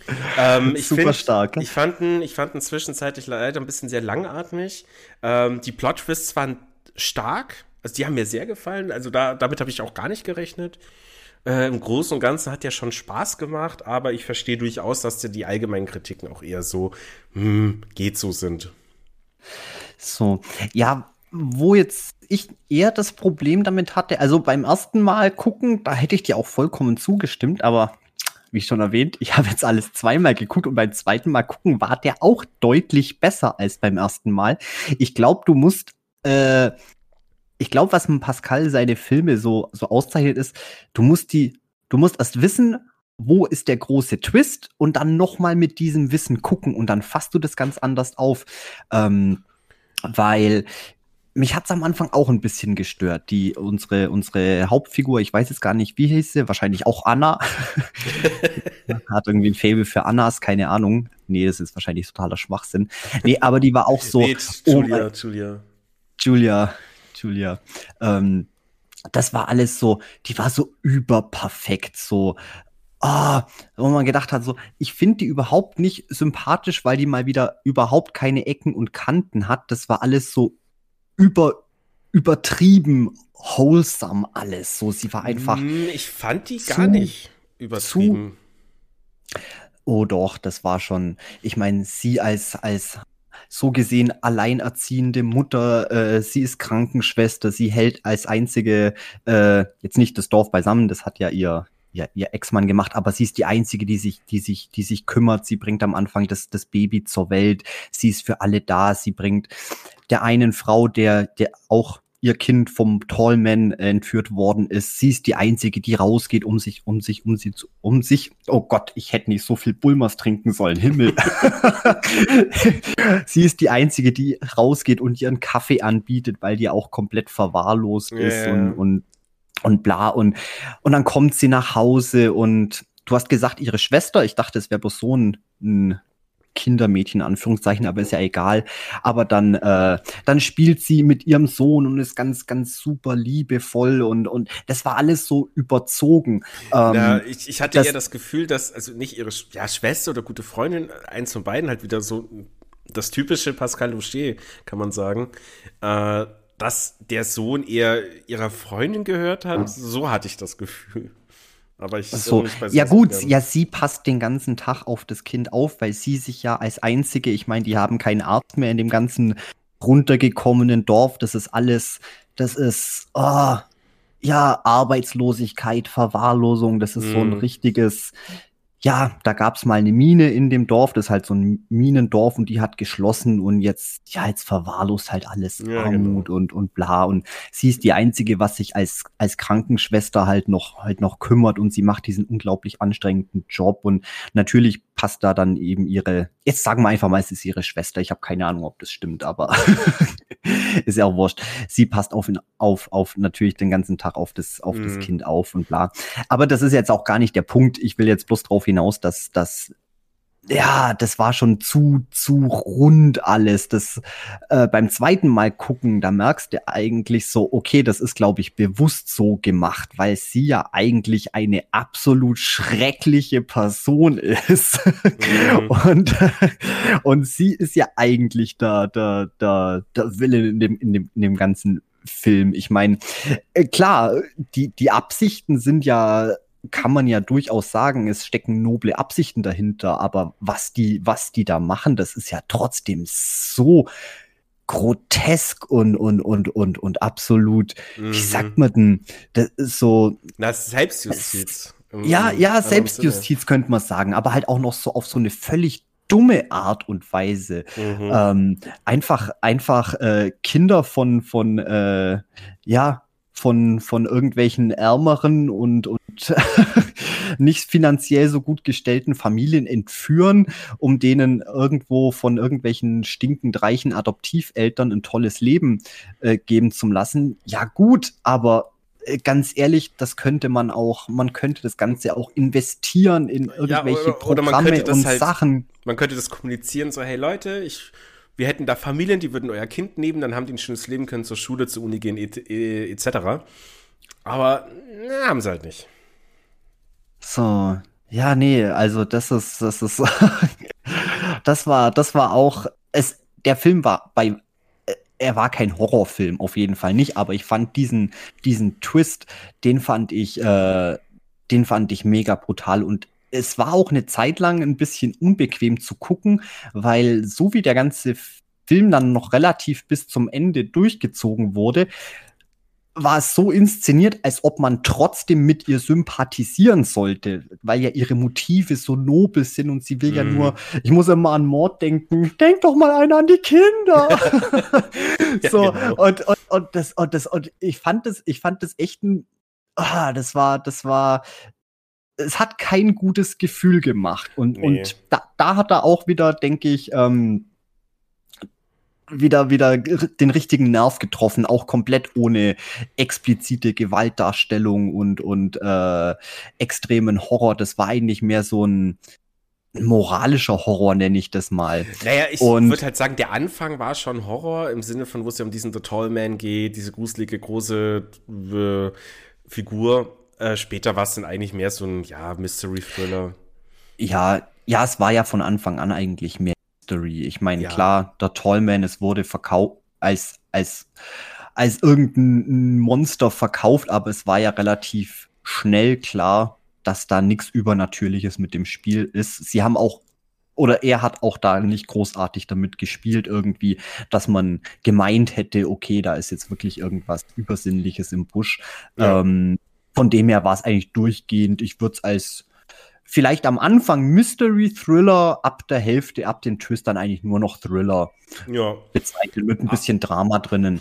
Aber trotzdem halt, äh, er, er, er hat wieder eine, eine, eine unglaublich krasse Idee einfach, mhm. die, die er da in dem Film äh, rüberbringt. Was ich dann nicht ganz gelungen fand, ähm, ich habe ja schon gemeint, dass es ein bisschen äh, ja ein bisschen schlecht in Szene gesetzt war, weil man eigentlich die ganze Zeit so, ich hatte das Gefühl so, die wollen sie mir jetzt trotzdem als irgendwie sympathisch oder oder ich soll mit der, ich soll ihre ist, ihre Motive nachvollziehen und man soll sich irgendwie so doch ein bisschen auf ihre ja. Seite stellen. Wobei, das hat mich dann, dann eher zum, zum Nachdenken angeregt. Wo, da dachte ich mir so, also ja, die versuchen das, aber warum? Also warum soll ich jetzt mit denen noch sympathisieren? Das ist ja jetzt offensichtlich, dass sie die Böse ist. Aber ja gut, man hätte dann mit dem letzten Plot-Twist eigentlich schon so langsam rechnen können. So, äh, was meinst du jetzt mit dem mit dem letzten Plot-Twist? Na, wo dann halt rauskam, warum sie die Kinder entführt. Dass es nicht darum geht, die irgendeinem Tollman zu geben, der die dann irgendwie umbringt oder so. Sondern dass es halt darum geht, die Kinder aus dieser, aus diesem Kackdorf, aus diesem Kuhkaff da rauszuziehen. Ach so, ja. Ja, das, das, das auf jeden Fall. Ähm, aber es war trotzdem etwas fragwürdig. Und dann am Ende da kam ja dann die komplette 180-Grad-Wendung, so quasi, okay, mm. jetzt habe ich euch ganz schön was zum, zum, zum Knabbern gegeben. Aber jetzt die große Frage, äh, ist das denn wirklich gut? So ja, war ja, ja, dann war ja dann ganz zum Schluss als das eine Mädchen, die was sich ja hat bewusst dann noch, ich sag genau. jetzt mal, ex exportieren lassen. Sie hat ja dann noch so ein bisschen aus dem Off erzählt ähm, von ihrer ersten Mutter, also ihrer richtigen Mutter, dann von Julia sozusagen ihrer zweiten Mutter und jetzt von ihrer Adoptivmutter ihrer Reichen, dass das ja jetzt ein schönes Leben ist und bla und so, so quasi, das ist ja jetzt eigentlich was, wo sie, wo sie, was ja jetzt eigentlich gut ist und dann fragt sie ja noch so dreimal, oder? Oder, ja, gut. oder das, und dann ganz nah an ihr Gesicht gezoomt und du dachtest so, okay. okay. Das, das war ein bisschen man, Käse, fand ich auch. Ja, also man soll dann doch drüber nachdenken. Mhm. So. Ja, aber, aber Nee, das, das, hätte er sein lassen können. Ähm, so, dass eine gemischte Stimmung da noch da ist, das ist voll okay. Weil sie sieht ja dann noch, ähm, also sie ist ja dann quasi in dieser Stadt, also ich glaube, wie gesagt, war wahrscheinlich Seattle, aber ist ja auch egal, in dieser Stadt, wo man halt Zukunft hat und läuft da gerade so Richtung Uni, hat halt auch so ihren hier Zeichenblock, riesen Zeichenblock in so einer Tasche in der Hand und freut sich halt so, dass sie jetzt was Schönes machen kann. Und vor allem redet ja auch. Also das war ja auch so ein Ding, die hatte ja eine, irgendwie eine krasse Sprachstörung, die hat im ganzen Film nie geredet, aber nur so immer mal wieder aus der Off-Stimme, wo sie dann aber in der Stadt so da war und schon angekommen ist nach ein paar Monaten, äh, hat sie sich wunderbar mit ihrer dritten Mutter unterhalten können oder halt, ja, kurz reden können. Und dann hat sie ja noch diesen einen Jungen gesehen, der da entführt wurde, um den es halt auch so ein bisschen ging.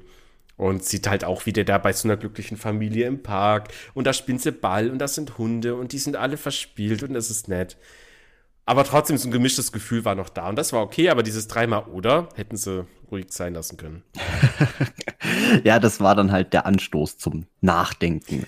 Ja. Ähm, aber ich denke, ja, insgesamt war es trotzdem ein, ein, interessanter Film. Ich hatte eben kurz die Befürchtung, dass der da jetzt ein bisschen, bisschen entgleist, ähm, was ja nämlich auch wieder lustigerweise ähm, die Adoptivmutter, das war ja auch wieder eine sehr, sehr alte Dame, was ja auch wieder impliziert hat irgendwie, dass das äh, dass es da nicht nur um den guten Zweck geht bei der ganzen Sache, sondern dass das halt auch einfach irgendwelche äh, reichen, weißen Gelehrten sind, die was selber vielleicht nie irgendwie die Möglichkeit hatten, Kinder zu kriegen, weil sie sich nur auf Karriere oder und Politik und Schieß mich tot konzentriert haben und jetzt mit ihren finanziellen Mitteln sich da dann noch das Kinderglück im hohen Alter erkaufen. Also auch wieder ein bisschen so das ganze Thema. Und ja, ja naja, wir müssen hier mal, wir müssen das jetzt äh, zu Ende bringen. Wir müssen, wir haben nämlich langsam schon wieder nicht zu viel Zeit. ja, wir sind zu lange bei Martyrs dran gehockt. Ja, aber der Film ist auch einfach egal. Lass uns über Ghostland reden. Ähm, der vierte Film von Pascal Lochier und ich würde sagen, mach du mal eine knackige Zusammenfassung. Ja, und jetzt kommt nämlich mal wirklich eine knackige Zusammenfassung. Und zwar ähm, eine, eine Mutter, eine alleinerziehende Mutter mit ihren zwei Töchtern, die erbt wohl irgendwie ein Haus, auch irgendwo ganz abgelegen. Ich weiß jetzt gar nicht, in welchem, in welchem Bundesstaat, ist ja aber auch wurscht. Und zieht dort mit ihren zwei, zwei Töchtern eben ein, mitten im, im Nirgendwo. Und direkt in der ersten Nacht werden auch, werden sie auch direkt von zwei, von zwei wahnsinnigen äh, Home Invadern werden sie eben attackiert, ähm, die was, ja, im, im Prinzip die, die, die Familie als, als Gefangen nehmen wollen.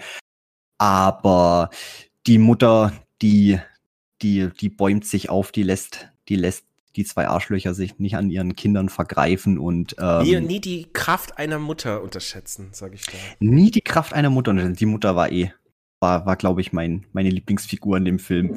Ähm, aber sie schafft es eben, äh, die zum Überwältigen und jawohl, das Gefahr abgewendet.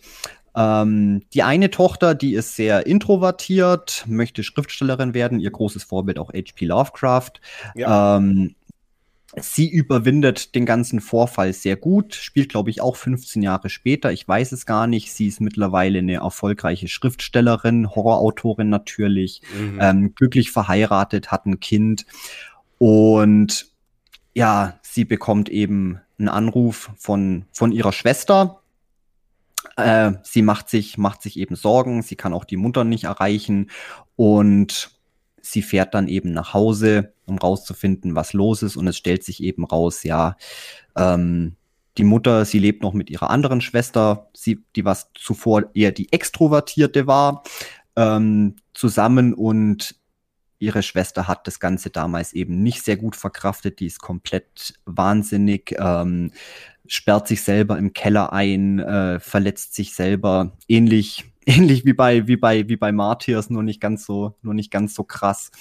Und ja, da sind wohl noch irgendwelche unaufgearbeiteten Sachen in der Luft. So, und das ist eigentlich die, die große, die große Rahmenhandlung. Und weil wir ja von Pascal Logier reden, mh, hm, ist das natürlich nur mal wieder der halbe Film. Mhm. weil wir natürlich auch einen riesen Plot-Twist haben in der Mitte. Den fand ich übrigens, äh, kurz einzuwerfen, den fand ich so wichtig, weil der Film bis dato dachte ich mir so, oh, ich glaube, das wird langweilig. Aber das ja. dachte ich mir halt auch bei The Tall Man. Also ich wurde halt wieder überrascht. Naja, mach weiter. Das kann er, das kann er gut. Ja, ähm, dann kommt zum großen, zum großen Twist. Ähm, und zwar, dass das Ganze, das hat sich nur in der Fantasie von eben der introvertierten Tochter abgespielt. Ähm, die Mutter, sie konnte die beiden Angreifer nicht überwältigen. Die Mutter wurde umgebracht. Die beiden sind, ich sage jetzt mal einfach die, die, die Sexsklaven von den beiden Arschlöchern, die was sie in dem Haus gefangen halten und sie hat sich nur in ihre Gedankenwelt äh, eingemauert, komplett die Realität abgeschottet und ihr ganzes tolles Leben, was sie geführt hat, das war alles nur in ihrer Fantasie, während eben ihre, ihre Schwester, die extrovertierte, sie wird nach wie, sie wird bei vollem Bewusstsein, nennen wir es mal so, sie wird von, von dem einen, von dem einen, von den beiden äh, Angreifern sexuell vergewaltigt die ganze Zeit und misshandelt und verprügelt und sie muss das ganz alleine ertragen die ganze Zeit, weil sich ihre Schwester eben in ihrer Gedankenwelt äh, zurückgezogen hat und gar nichts mitkriegt von dem, was eigentlich real passiert und das mhm. ist Uh, das ist ein mega böser und fieser Twist gewesen. Das, das war wirklich Genius. Also das war so Genius. Ey, Wahnsinn. Äh, ich dachte mir, ich habe auch so ähm, hatte ich dir vorhin noch erzählt, äh, bevor der Podcastaufnahme, für mich entdeckt, dass ich jetzt, wenn ich dann so einen Film für einen Podcast schaue, oder was heißt ja auch für mich, aber halt trotzdem, wir wollen ja drüber reden, dass ich währenddessen Sprachaufnahmen machen kann. Und dann habe ich mir die halt vorhin so alle noch angehört, dass ich die noch ein bisschen transkribieren kann und dachte mir einfach, dass so bei einer, hey, also ich, das war halt spät abends, ich war echt müde, das war so dieses, hey, ich glaube, also ich könnte mir vorstellen, dass vielleicht diese Welt, wo die gerade ist, so mit ihrem Mann und als erfolgreiche Autorin, dass das vielleicht eingebildet ist. Und exakt zehn Sekunden später wurde dieser Plot mega stark. äh, ja, ich muss zugeben, ich habe es nicht kommen sehen. Es war, es, es war seltsam. Lustigerweise eben wie ein bisschen in Tallman. Das war ihr ganzes Leben. Das war alles zu perfekt. Das war, das war so makellos und so keine Ecken, keine Kanten. Das war irgendwie nicht, das war nicht real, das war seltsam. Ähm, aber gut, das hat sich ja dann alles ein bisschen gelegt, als sie dann eben wieder zu ihrer Mutter und ihrer Schwester nach Hause fährt und man dann eben sieht, so, okay, äh, es war wohl der, der, einfach der krasse Kontrast. Sie hat das Ganze gut überwunden, sie, sie hat ihr Leben gelebt, aber da sind eben auch noch ich nenne es mal blöd Schatten der Vergangenheit. das ist auch irgendein depperter Film, aber halt die, ja, die, die, ja, die, die, die, die, die, ja, wie sagt man denn, die, die Dinge, die was eben nicht, die was, ah, verdammt, du schaffst das, du schaffst das, Tommy, los, komm. Ich glaube an dich. Ja, die, die, die, un, die unresolved issues, das sind eben auch noch Dinge, die nicht, die nicht ganz aufbereitet werden können, ebenso die, ja, ja, der Schatten der Vergangenheit. Mir fällt jetzt gerade nichts Blöderes ein. Ist doch aber auch wurscht. Reicht. Und das reicht ja aber auch vollkommen. Aber wie sich dann eben rausstellt, dass äh, immer wenn sie, wenn ihre Schwester eben so durchdreht und ihre Attacken hat und sich selber verletzt und bla, dass diese Momente immer genau dann spielen, wenn sich dieser, dieser eine eine Angreifer, dieses eine fette, widerliche Arschloch sieht, greift und eben komplett misshandelt. Mhm. Und oh mein Gott, also der Film ist richtig, richtig hart. Und mhm. Gott im Himmel. Ich, ich muss auch zugeben, ich habe ich, ich, ich mag den Film sehr, ich mag ihn sehr, aber ich habe keine Ahnung, ob ich das auch wirklich sollte.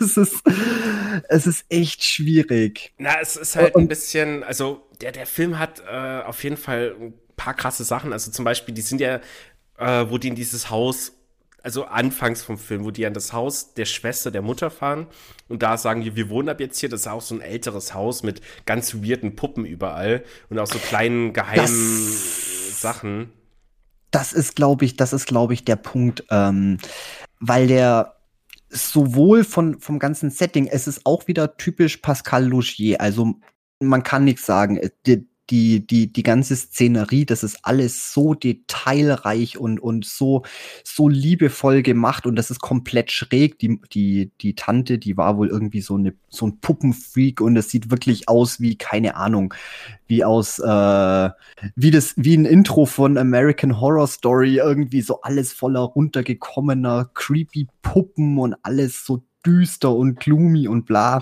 Und ja, die genau. beiden Angreifer, der eine ist natürlich äh, ein, ein, ich will jetzt nicht sagen ein Transvestit, er ist, glaube ich, mehr. Ähm, da ist mir aufgefallen, der war bis zum Schluss, fand ich, wurde sein Geschlecht auch nicht so revealed. Das war so, die haben, also die Mädels haben den ja so als He die Hexe betitelt. Und ja, man hat wirklich ja. bis kurz vor Schluss, äh, wo es zum Showdown kam, äh, nicht gesehen, ob es jetzt ein Mann oder eine Frau war. Also ganz cool gemacht. Ja, nee, man hat es schon eigentlich. Ja, es wurde genug gezeigt, dass man, dass man drauf kommen konnte, dass das, dass das wohl ein Mann ist. Ähm, aber halt natürlich auch in, ich nenne es jetzt mal in Drag, also jetzt nicht wirklich Drag, aber halt in, in Frauenklamotten mit langer schwarzer ja, ja, schon, Perücke schon geschminkt. Ähm, gab gab es anscheinend auch ein bisschen kleinen kleinen Shitstorm deswegen so wieder die äh, wie wieder transsexuelle Menschen dargestellt werden. So, und muss ich aber auch zugeben, es war ein bisschen, es war ein bisschen schwach. Es war so, ah, ein bisschen überinszeniert. Und der andere, das war natürlich einfach nur so ein riesiger, total zurückgebliebener, fetter Riesenkoloss, der was komplett auf Puppen abfährt. Also auch wieder irgend so eine komplett seltsame ja, sexuelle. Das, es ging ja los mit, äh, mit, der Szene, wo die quasi invaded wurden von denen. Und dann siehst du, wie der ja. noch irgendeine so Puppe nimmt und der halt da äh, den Rock hochzieht und da unten rumschnüffelt und so ganz tiefen Nasenatemzug nimmt. Das mir so, oh, okay. okay. Ja, und das ist halt so. Mh, hm, ich meine, das. Klar, ich, ich, wie gesagt, ich habe jetzt ja, hab jetzt ja nichts da nichts dagegen. Ich bin der Letzte, der hier über Political Correctness oder irgend sowas schreien muss. Mir ist das eigentlich ziemlich bums. Aber wenn du dann wirklich so einen harten Film hast, und sind wir ehrlich, der Film ist wahnsinnig hart. Da werden über, ich weiß jetzt gar nicht, wie lange das spielt, wahrscheinlich auch Wochen und Monate hinweg. Das eine, das sind beides, das sind das sind Teenies, keine Ahnung. Die eine mhm. hat erst ihre Periode bekommen. Ich glaube, die ähm, die andere, die ist wahrscheinlich auch noch ein bisschen, bisschen jünger. Nee. Deswegen wird sie ja auch von dem einen immer vergewaltigt, weil. Nee, nee, nee, die ist äh, älter, weil das war ja dann auch, ähm, wo sie das erste Mal dann ihre Tage bekommen hat, dann hat die andere Schwester halt zu ihr so abfällig, also die hatten auch noch kein schönes Verhältnis als Teenager. Äh, hat die auch nur so abfällig gesagt, von wegen, äh, bist jetzt auch endlich so weit. Ja, okay, dann ist er vielleicht ein bisschen älter. Aber ist ja egal. Ähm, ich dachte, ich dachte, sie wäre, sie wäre jünger, weil der, ähm, nee, ja doch, weil, weil ja dieser, dieser, dieser eine, der, der Fettsack, weil der ja so ja. auf äh, Puppen äh, abfährt, dass er deswegen die, die jüngere, die jungfräulichere bevorzugt, aber ist ja im Prinzip auch völlig wurscht, äh, worauf ja, ich eigentlich hinaus will, um jetzt mal meinen Gedanken zu Ende zu bringen. Ähm, es ist wahnsinnig krass. Die wird da wochenlang von dem sexuell misshandelt und geprügelt und geschlagen. Es ist ein verdammt harter Film.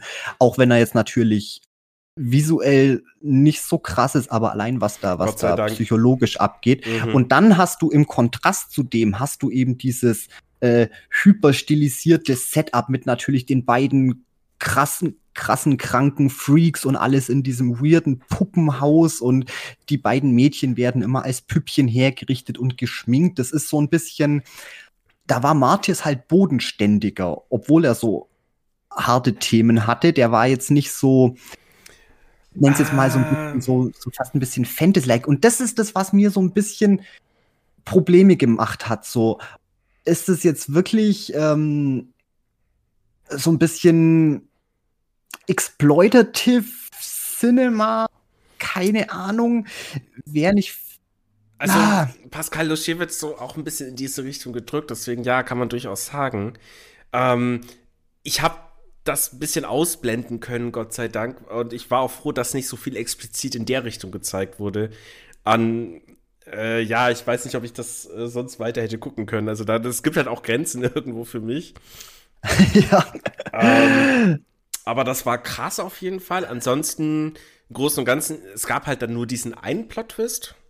War ich, fand ich, also halt eben dieses, sie ist, äh, also die, unsere Protagonistin, die ähm, Elizabeth oder Beth, äh, ja, hat jetzt hier ihr, ihr tolles Leben mit ihrem Mann, ihrem Kind und ist erfolgreiche Schriftstellerin. Nee, ist sie ja doch nicht. Danach gab es ja keinen großen Plot-Twist mehr. Äh, war trotzdem, ja, guter Film auf jeden Fall. Guter, guter, guter Und ich Film. fand den Cameo, den Cameo von Lovecraft fand ich nicht schlecht. ja. ja, was heißt Cameo? Er war nicht wirklich. nee. Äh, das, das, das hätten sie, glaube ich, nicht hinbekommen. Das Ding ja, ist, die Szene hätte jetzt nicht müssen. unbedingt, das hätte auch nicht sein müssen, aber kann man machen, warum da, nicht? Ja, aber das war ja dann, nachdem sie ja, nachdem sie das erste Mal aus ihrer Fantasiewelt zurück kommt mhm. wieder in die Realität, starten sie ja beide einen Fluchtversuch, der was natürlich scheitert. Ähm, und auf dem Weg zurück ähm, fängt sie eben an, wieder in ihre Traumwelt fliehen zu wollen. Ähm, weil sie eben gemerkt hat, so, okay, das, das bringt alles nichts, sie, sie kommt ja. mit dem ganzen Zeug nicht klar. Und dann kam eben die Szene, als dann auch bei einer Vernissage oder irgendwas, wo wächst halt, wo halt alle möglichen äh, wichtigen Schriftsteller und Literaturvertreter New York zusammenkommen in ihrem Apartment und da trifft sie dann ihr großes Idol Mr. Lovecraft und ja. natürlich hat er nur, nur Lob, Lob für ihr Buch. Aber und da weiß man ja schon. Howard nennen. Und sie darf ihn Howard nennen. nee, aber ich meine, zu dem Zeitpunkt weiß man ja schon, dass das nur eine Fantasiewelt ist. Mhm. Deswegen war das da jetzt auch nicht fehl am Platz. Ähm, weil da war ja dann schon klar, okay, das ist in alles nur in ja, ihrer, ich, in ihrer Vorstellung. Nicht, ich würde auch nicht sagen, fehl am Platz. Ich würde nur sagen, hätte die Szene gefehlt, hätte es mich jetzt auch nicht gestört. Nee. ja. Ich habe übrigens noch ein paar witzige Fakten zu dem Film. Ja, cool, heraus. Wow, du klingst so begeistert. Richtig Bock, ey.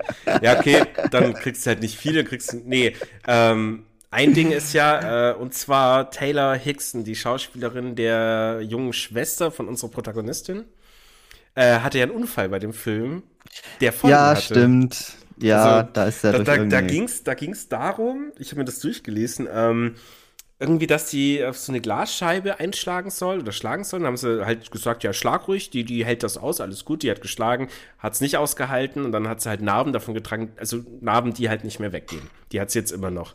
Die hat dann den Film oder halt das, ja, wen auch immer, die Firma verklagt. Ich glaube, 40.000 Dollar hat sie bekommen. Und das ist ein bisschen krass. Also, das ist wirklich krass, wenn du da, ja, so einen Film drehst und dann bist du dein Leben lang gezeichnet, deswegen. Aber na gut, passiert. Und zweiter Fun Fact, äh, die Mutter der beiden. Weißt du, wer das war? Die Schauspielerin. Nee, aber die hatte irgendeinen Namen mit vielen Accents. Mit einem, kann ich- mit einem Akzent. mit einem Accent. Und zwar Mylène oder Mylène Farmer äh, ist eine Musikerin eigentlich, die auch schon viele, viele Alben rausgebracht hat, die auch schon mit Sting zusammen was gemacht in der Vergangenheit. Und für ihren Song City of Love hat Pascal Louchier äh, das Video gemacht. ja, cool, das ist besagtes Video, das du. Genau, das habe ich mir vorhin noch Angesprochen angeguckt. Äh, kann man machen. Also das, ja, Musik, ja, Geschmackssache halt. Äh, das Video war ganz schön gemacht eigentlich. Also niedlich halt, wie, wie man halt in vier, fünf Minuten eine Geschichte erzählen kann. Ich habe auch keinen Plan, worum es in den Text ging, weil mein Französisch ist so ein bisschen eingerostet.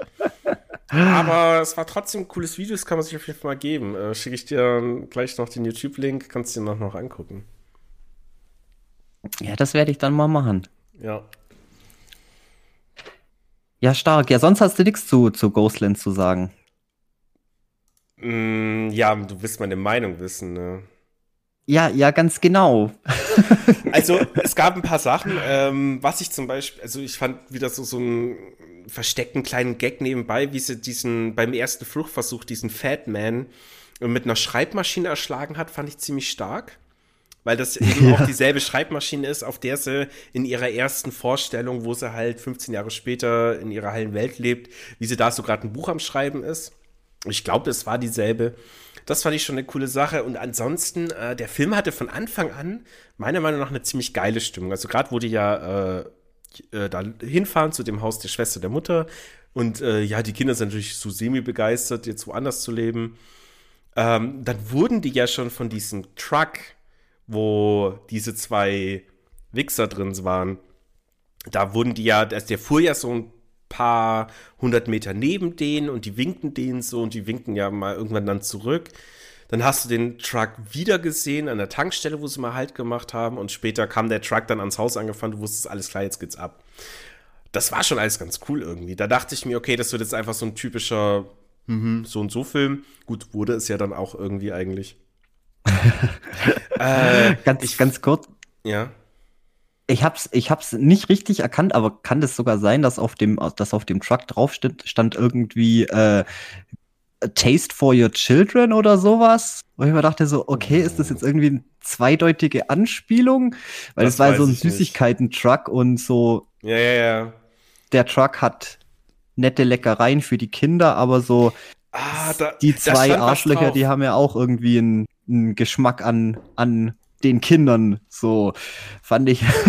ich bin mir jetzt nicht sicher, ob ich das richtig gelesen habe, aber ich dachte, das stand da drauf und dachte mir so, okay, das ist, Ja, gut, das ist schon eine, good of schon eine taste. krasse.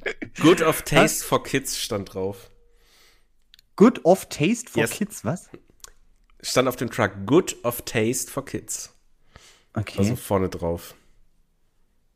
okay. Of Taste. Sagt man das so? Scheinbar. Da, da, da, da steigt jetzt meine Englischgrammatik aus, was das oft da drinnen zu suchen hat. Oder soll das vielleicht Good Old heißen? Nein, nein, das good, ein good, good of Taste for Kids. Okay. Also ja, das wird schon hinhauen. Ja. Ähm, aber ist mir jetzt so da nicht aufgefallen. Ich fand das halt nur dann so ein bisschen typisch, aber keine Ahnung. Ein bisschen Klischee, leicht Klischee, aber nicht störend. Nee, im Großen und Ganzen war der Film für mich schon ziemlich stark. Ähm, aber jetzt von den Werken, also allgemein, jetzt, wenn ich so ein Ranking hätte, ist er oberes Mittelfeld und bei dem Pascal Lochier-Film kommt er auf jeden Fall nicht an Mertus ran für mich. Nee, nee, absolut nicht. Ähm, aber genau deswegen wollte ich ja deine Meinung dazu wissen, weil er hat es mit dem Film auf jeden Fall wieder versucht. Er war nahe dran, aber der hat irgendwie so einen, so einen bitteren Beigeschmack gelassen. Und wie gesagt, das kommt jetzt von einem, der was gesagt hat, er würde gern Midori das, das nee. Blumenmädchen gucken. also, aber ja, wie gesagt, ich mag, ich, ich, ich, ich mag den Film, ich mag ihn sehr. Aber wie schon gesagt, ich bin mir jetzt nicht sicher, ob das jetzt so, ob das jetzt so, so, so gut ist. Ich, hm, ich bin so ein bisschen im Zwist damit. Ähm, aber das lag, glaube ich, jetzt hauptsächlich an, seinem, ja an seiner visuellen Gestaltung. Was ja in sämtlichen Filmen durch die Bank äh, habe ich jetzt ja jedes Mal äh, als wirklich äh, sehr, sehr äh, äh, lobenswert lobenswert äh, angesprochen, dass es wirklich ähm, unglaublich tolle Szenerien sind und alles mit so viel Liebe zum Detail. Aber in dem Film fand ich es halt fast zu viel. Da hätte er vielleicht auch wieder, glaube ich, ein bisschen Gang zurückschrauben müssen. Aber vielleicht, vielleicht war es auch deswegen so überzogen, um vielleicht dem Film ein bisschen die Schwere zu nehmen.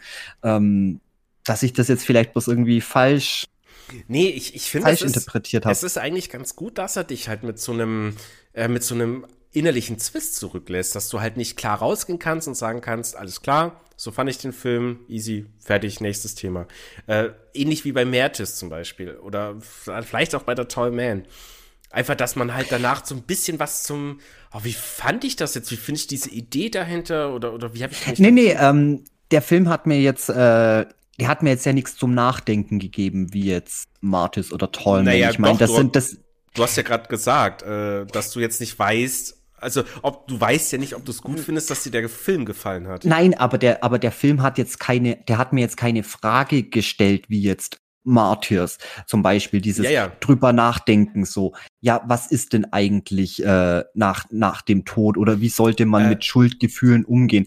Oder bei, bei Tallman, ist das denn tatsächlich eine, wie stehe ich zu der Sache? Ist das eine gerechtfertigte Annahme, die Kinder da verwahrlosen zu lassen? Oder sollte man denen auch mit, mit äh, psychischer Gewalt gegenüber den Eltern mehr noch als gegenüber den Kindern irgendwie ein besseres Leben ermöglichen?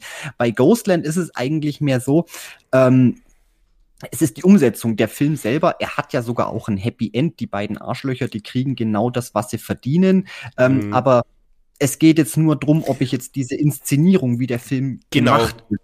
Äh, ähm, ich hab's, ich hab's falsch ausgedrückt, aber es, es geht einfach nur grundsätzlich darum, dass du, wenn du einen Pascal Louchet-Film gesehen hast, dass du dann halt nachdenklich rausgehst. Warum? Ist jetzt erstmal dahingestellt, aber bei Mertes Tollman, da hast du eher dieses Jahr, du denkst du gesellschaftlich äh, über dieses, über diese religiöse Idee nach oder über irgendeine Idee.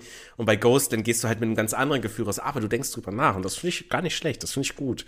So ein Film halt dich dazu bringt, dass du nicht direkt nach Filmende mit dem Film abschließen kannst, sondern nochmal in dich gehen musst, um irgendwie ein, zwei Sachen aufzuarbeiten. Das ist schon eine starke Leistung. Das stimmt. Das stimmt. Also, das hast du tatsächlich bei, bei jedem Film. Dass, der, dass die einen noch, noch eine Weile beschäftigen. Ja, ja das ist vielleicht, ist vielleicht gar nicht, gar nicht schlecht das einfach so hinzunehmen. Weil, wie gesagt, ansonsten hatte er jetzt, er hat ja jetzt keine, keine großen Fragen gestellt irgendwie zu irgendwelchen Themen. Beziehungsweise, ja gut, vielleicht. Nee, so philosophische Fragen oder, oder gesellschaftliche Fragen sind ja. keine zurückgelassen. Also, also habe ich da habe ich da auch nichts übersehen. Fand ich, also ich habe da jetzt auch nichts erkannt, keine Ahnung. Okay. Uh, so, wir sind theoretisch jetzt durch mit seinem Gesamtwerk. Gott sei Dank waren das nur vier Filme. Wir sind auch schon bei eineinhalb Stunden. Wir müssen langsam zu Potte kommen, glaube ich. Ja, cool. So, wir kommen jetzt zu unserer neuen Kategorie, die wir ja ah. beim letzten Mal schon angekündigt haben. Und zwar, ähm, ich drücke einfach mal den Bumper. Na, Kinder, habt ihr auch brav eure Grausaufgaben gemacht? So, Domi, erzähl mir, hast du deine Grausaufgaben gemacht? Ich habe dir nämlich eine aufgegeben. Äh, das war noch äh, off. Ich glaube, das haben wir nicht im Podcast gemacht. Ähm, und zwar habe ich mir überlegt, was könnte ich dir denn für Grausaufgaben aufgeben, da du ja deutlich mehr weißt und kannst wie ich. äh, aber, das lassen wir jetzt mal so dahingestellt. aber du hast eine, eine Wissenslücke in einem Bereich, der mir persönlich natürlich sehr wichtig ist, Musik. Und deswegen yes. dachte ich mir, äh, ich gebe dir erstmal eine sehr angenehme Grausaufgabe auf das so wie, wie es in der Grundschule, zweite, dritte Klasse, wo alles noch super leicht und einfach ist. Ähm, mein Wunsch war es, dass du dir mal Lastmord anhörst. Und ich habe dir auch explizit kein Album genannt. Nee, hast du auch nicht. Deswegen war ich etwas verloren. äh, ich habe ich hab in diverse Sachen reingehört und ja, das ist auf jeden Fall. Es ist was. Also ich beschreibe es mal so, es ist ja eigentlich weniger Musik. Also ja. es ist schon irgendwie Musik, aber auch irgendwie nicht wirklich. Es, es sind ja mehr dystopische Klangkulissen, so nenne ich das Ganze jetzt mal. Das hast du sehr ähm, schön beschrieben, Dobby. ja, kann auch sein, dass ich das irgendwo gelesen habe, ich weiß es nicht. Aber ähm, es, es ist eigentlich ziemlich gut. Das Problem ist nur, ich weiß nicht recht, was ich damit anfangen soll. Du hast ja gemeint, das wäre vielleicht auch ganz gut zum, ja, nebenzu, wenn man ein Buch liest oder irgendwas, als zum Beispiel Stichwort Lovecraft irgendwie, äh, die Outer Gods. Ich glaube, er hat seine Titel haben ja auch viel, viel so ein bisschen äh, Lovecraftische Titel und spielt ja wahrscheinlich auch alles so ein bisschen auf das Thema mit an. Ähm, das Problem ist nur, äh, ich, ich, ich kann das nicht nebenzu wirklich hören. Ich fange das an, dann irgendwann auszublenden. Das ist nicht. ja, das ist halt. Also das, das ist ja so das Ding, also gut, äh, für die, die jetzt Lastwort gar nicht kennen, äh, es ist wirklich so ein bisschen Musikrichtung Drone Ambient, kann man dazu sagen. Manche Alben haben noch mal ein paar Songs drin, wo ein bisschen melodischer sind, aber es ist wirklich so Gedöns, ich nenne es immer Gedöns. Ja, ja, es ist wirklich, ähm, es sind weniger Melodien als mehr wie, keine Ahnung, irgendwelche Weltraumklänge von irgendwelchen sterbenden Sternen oder implodierende mhm. Planeten. Es ist so, es ist, es ist schon wahnsinnig gut. Ähm, das will ich jetzt gar nicht in Frage stellen. Ich weiß bloß noch nicht so recht, was ich damit machen soll. Wie gesagt, ich habe versucht, nebenzu zu lesen, irgendwas zu machen, aber ich habe das dann nach kurzer Zeit irgendwie gar nicht mehr wahrgenommen, mhm. ähm, und dass ich genau, da eigentlich gerade was höre. Genauso empfinde ich halt manche, manche Sachen davon. Also ich finde zum Beispiel gerade zu, also wenn ein Lovecraft-Film gemacht wird, dann wäre schon ganz geil, wenn Brian Williams dazu den Soundtrack macht, weil ich glaube, das kriegt er halt perfekt hin. Das ähm, ist jetzt wieder was, wo ich mir besser vorstellen könnte. Ich glaube, das ist so eine Art von, von äh, Kulissenmusik, ich nenne es jetzt einfach mal so, ähm, was ganz gut mit einer visuellen Untermalung funktionieren würde, wenn du genau. dran sitzt und du hast, glaube ich, es muss ja nichts irgendwie großartig passieren, aber einfach nur Momentaufnahmen von irgendwelchen Galaxien. Es gibt ja auch diese komischen, diese, diese Beruhigungsvideos, wo dann auch nur irgendwelche Klänge und Wahlgesänge laufen und du Wellenmuster und, und Zeugs beobachten ja, kannst. So, so, genau. Wo, wo du dich wirklich auf die Klänge mit konzentrierst, aber wenn das so im Hintergrund zu irgendwas läuft, da ist es nicht, ich sage jetzt mal nicht, nicht, nicht äh, ähm, aufmerksamkeitserregend genug. Wie gesagt, es fängt dann irgendwann an, einfach äh, ausgeblendet zu werden. Das finde ich ein bisschen schade. Also finde ich jetzt fürs Lesen nicht ganz so geeignet. Ja, aber äh, muss ja jetzt nicht beim. Aber es ist halt so was Schönes für nebenbei, wo man halt noch irgendwie eine weitere visuelle Untermalung äh, durchaus hinzufügen kann, ohne dass das eine das andere stört. Deswegen finde ich das ganz spannend. Ähm, nö, ich dachte mir einfach nur, du solltest mal diese Band kennen. Äh, vielleicht wird die noch wichtig. Und die Wahrscheinlichkeit, ich meine, wir haben ja schon vor ein paar Folgen darüber geredet, dass ja irgendwie ähm, G äh, Guillermo del Toro dann doch Berge des Wahnsinns macht. Äh, das vielleicht da der passende Soundtrack zu wäre. Guillermo, falls du zuhörst, merkt ihr das? Der, der natürlich, der ist Riesenfan. Ja. Ähm, und ich meine, der hat jetzt auch nicht viel Film-Soundtracks gemacht, aber jetzt halt zuletzt zum Beispiel The, The Empty Man oder The Empty Man, äh, dieser Film von 2020. Ich überlege gerade. Warte mal, den wollte ich, glaube ich. Nee, ist der von 2020? Ja. Den wollte ich nämlich, glaube ich, im Kino gucken. Das war so ein Film, wo ich dachte so, oh scheiß Titel, ich habe wieder sowas wie der Bye Bye Man oder so erwartet, aber der soll ja, glaube ich, ganz gut sein, aber ich wüsste jetzt gerade auch nicht, worum es geht. Ah, Ähm, ich bin ich ein aber- Banause. Nee, alles gut. Aber, Aber äh, gut, nö, dass du den deswegen- genannt hast.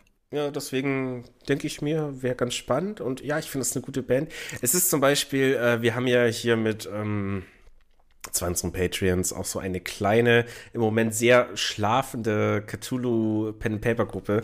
Ich hoffe, die geht bald wieder. Grüße gehen raus.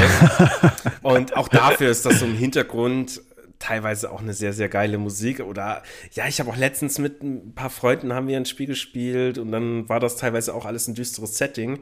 Aber die Musik im Spiel war leider komplett, ja, Käse oder halt nicht vorhanden. Und da habe ich mir das halt immer so neben, dann im Hintergrund gelegt und fand ich immer sehr schön.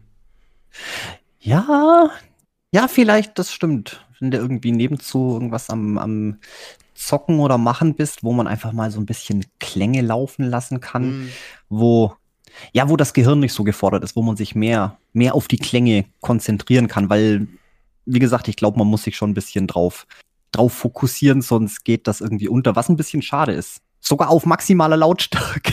Ja, ja. ich mir gedacht, so irgendwann war einfach nur weißes Rauschen, komplett fokussiert auf die Zeilen. Das Einzige, was ganz gut war, aber das habe ich glaube, äh, ist glaube ich kein richtiges Album. Das war hier dieses äh, Lustmord Deconstructed. Das war das erste, wo ich mir dachte so, oh, das das catcht mich ein bisschen mehr. da sein kann ich zu was. Mhm. Ja, aber das ist ja, glaube ich, da haben ja bloß irgendwelche Bands äh, Titel von ihm Ja, genau. eigeninterpretiert. Da dachte ich mir so, okay, da habe ich dann wohl, das ist Ja. dann wohl nicht das Richtige. Äh, Nee, aber was ich halt an diesen ganzen Drone Ambient Sounds, die ja wirklich nur Hintergrundgeräusche sind, also Gedöns halt, toll finde, die schaffen es auch eine schöne beklemmende Stimmung zu erzeugen, aber so eine positiv beklemmende Stimmung.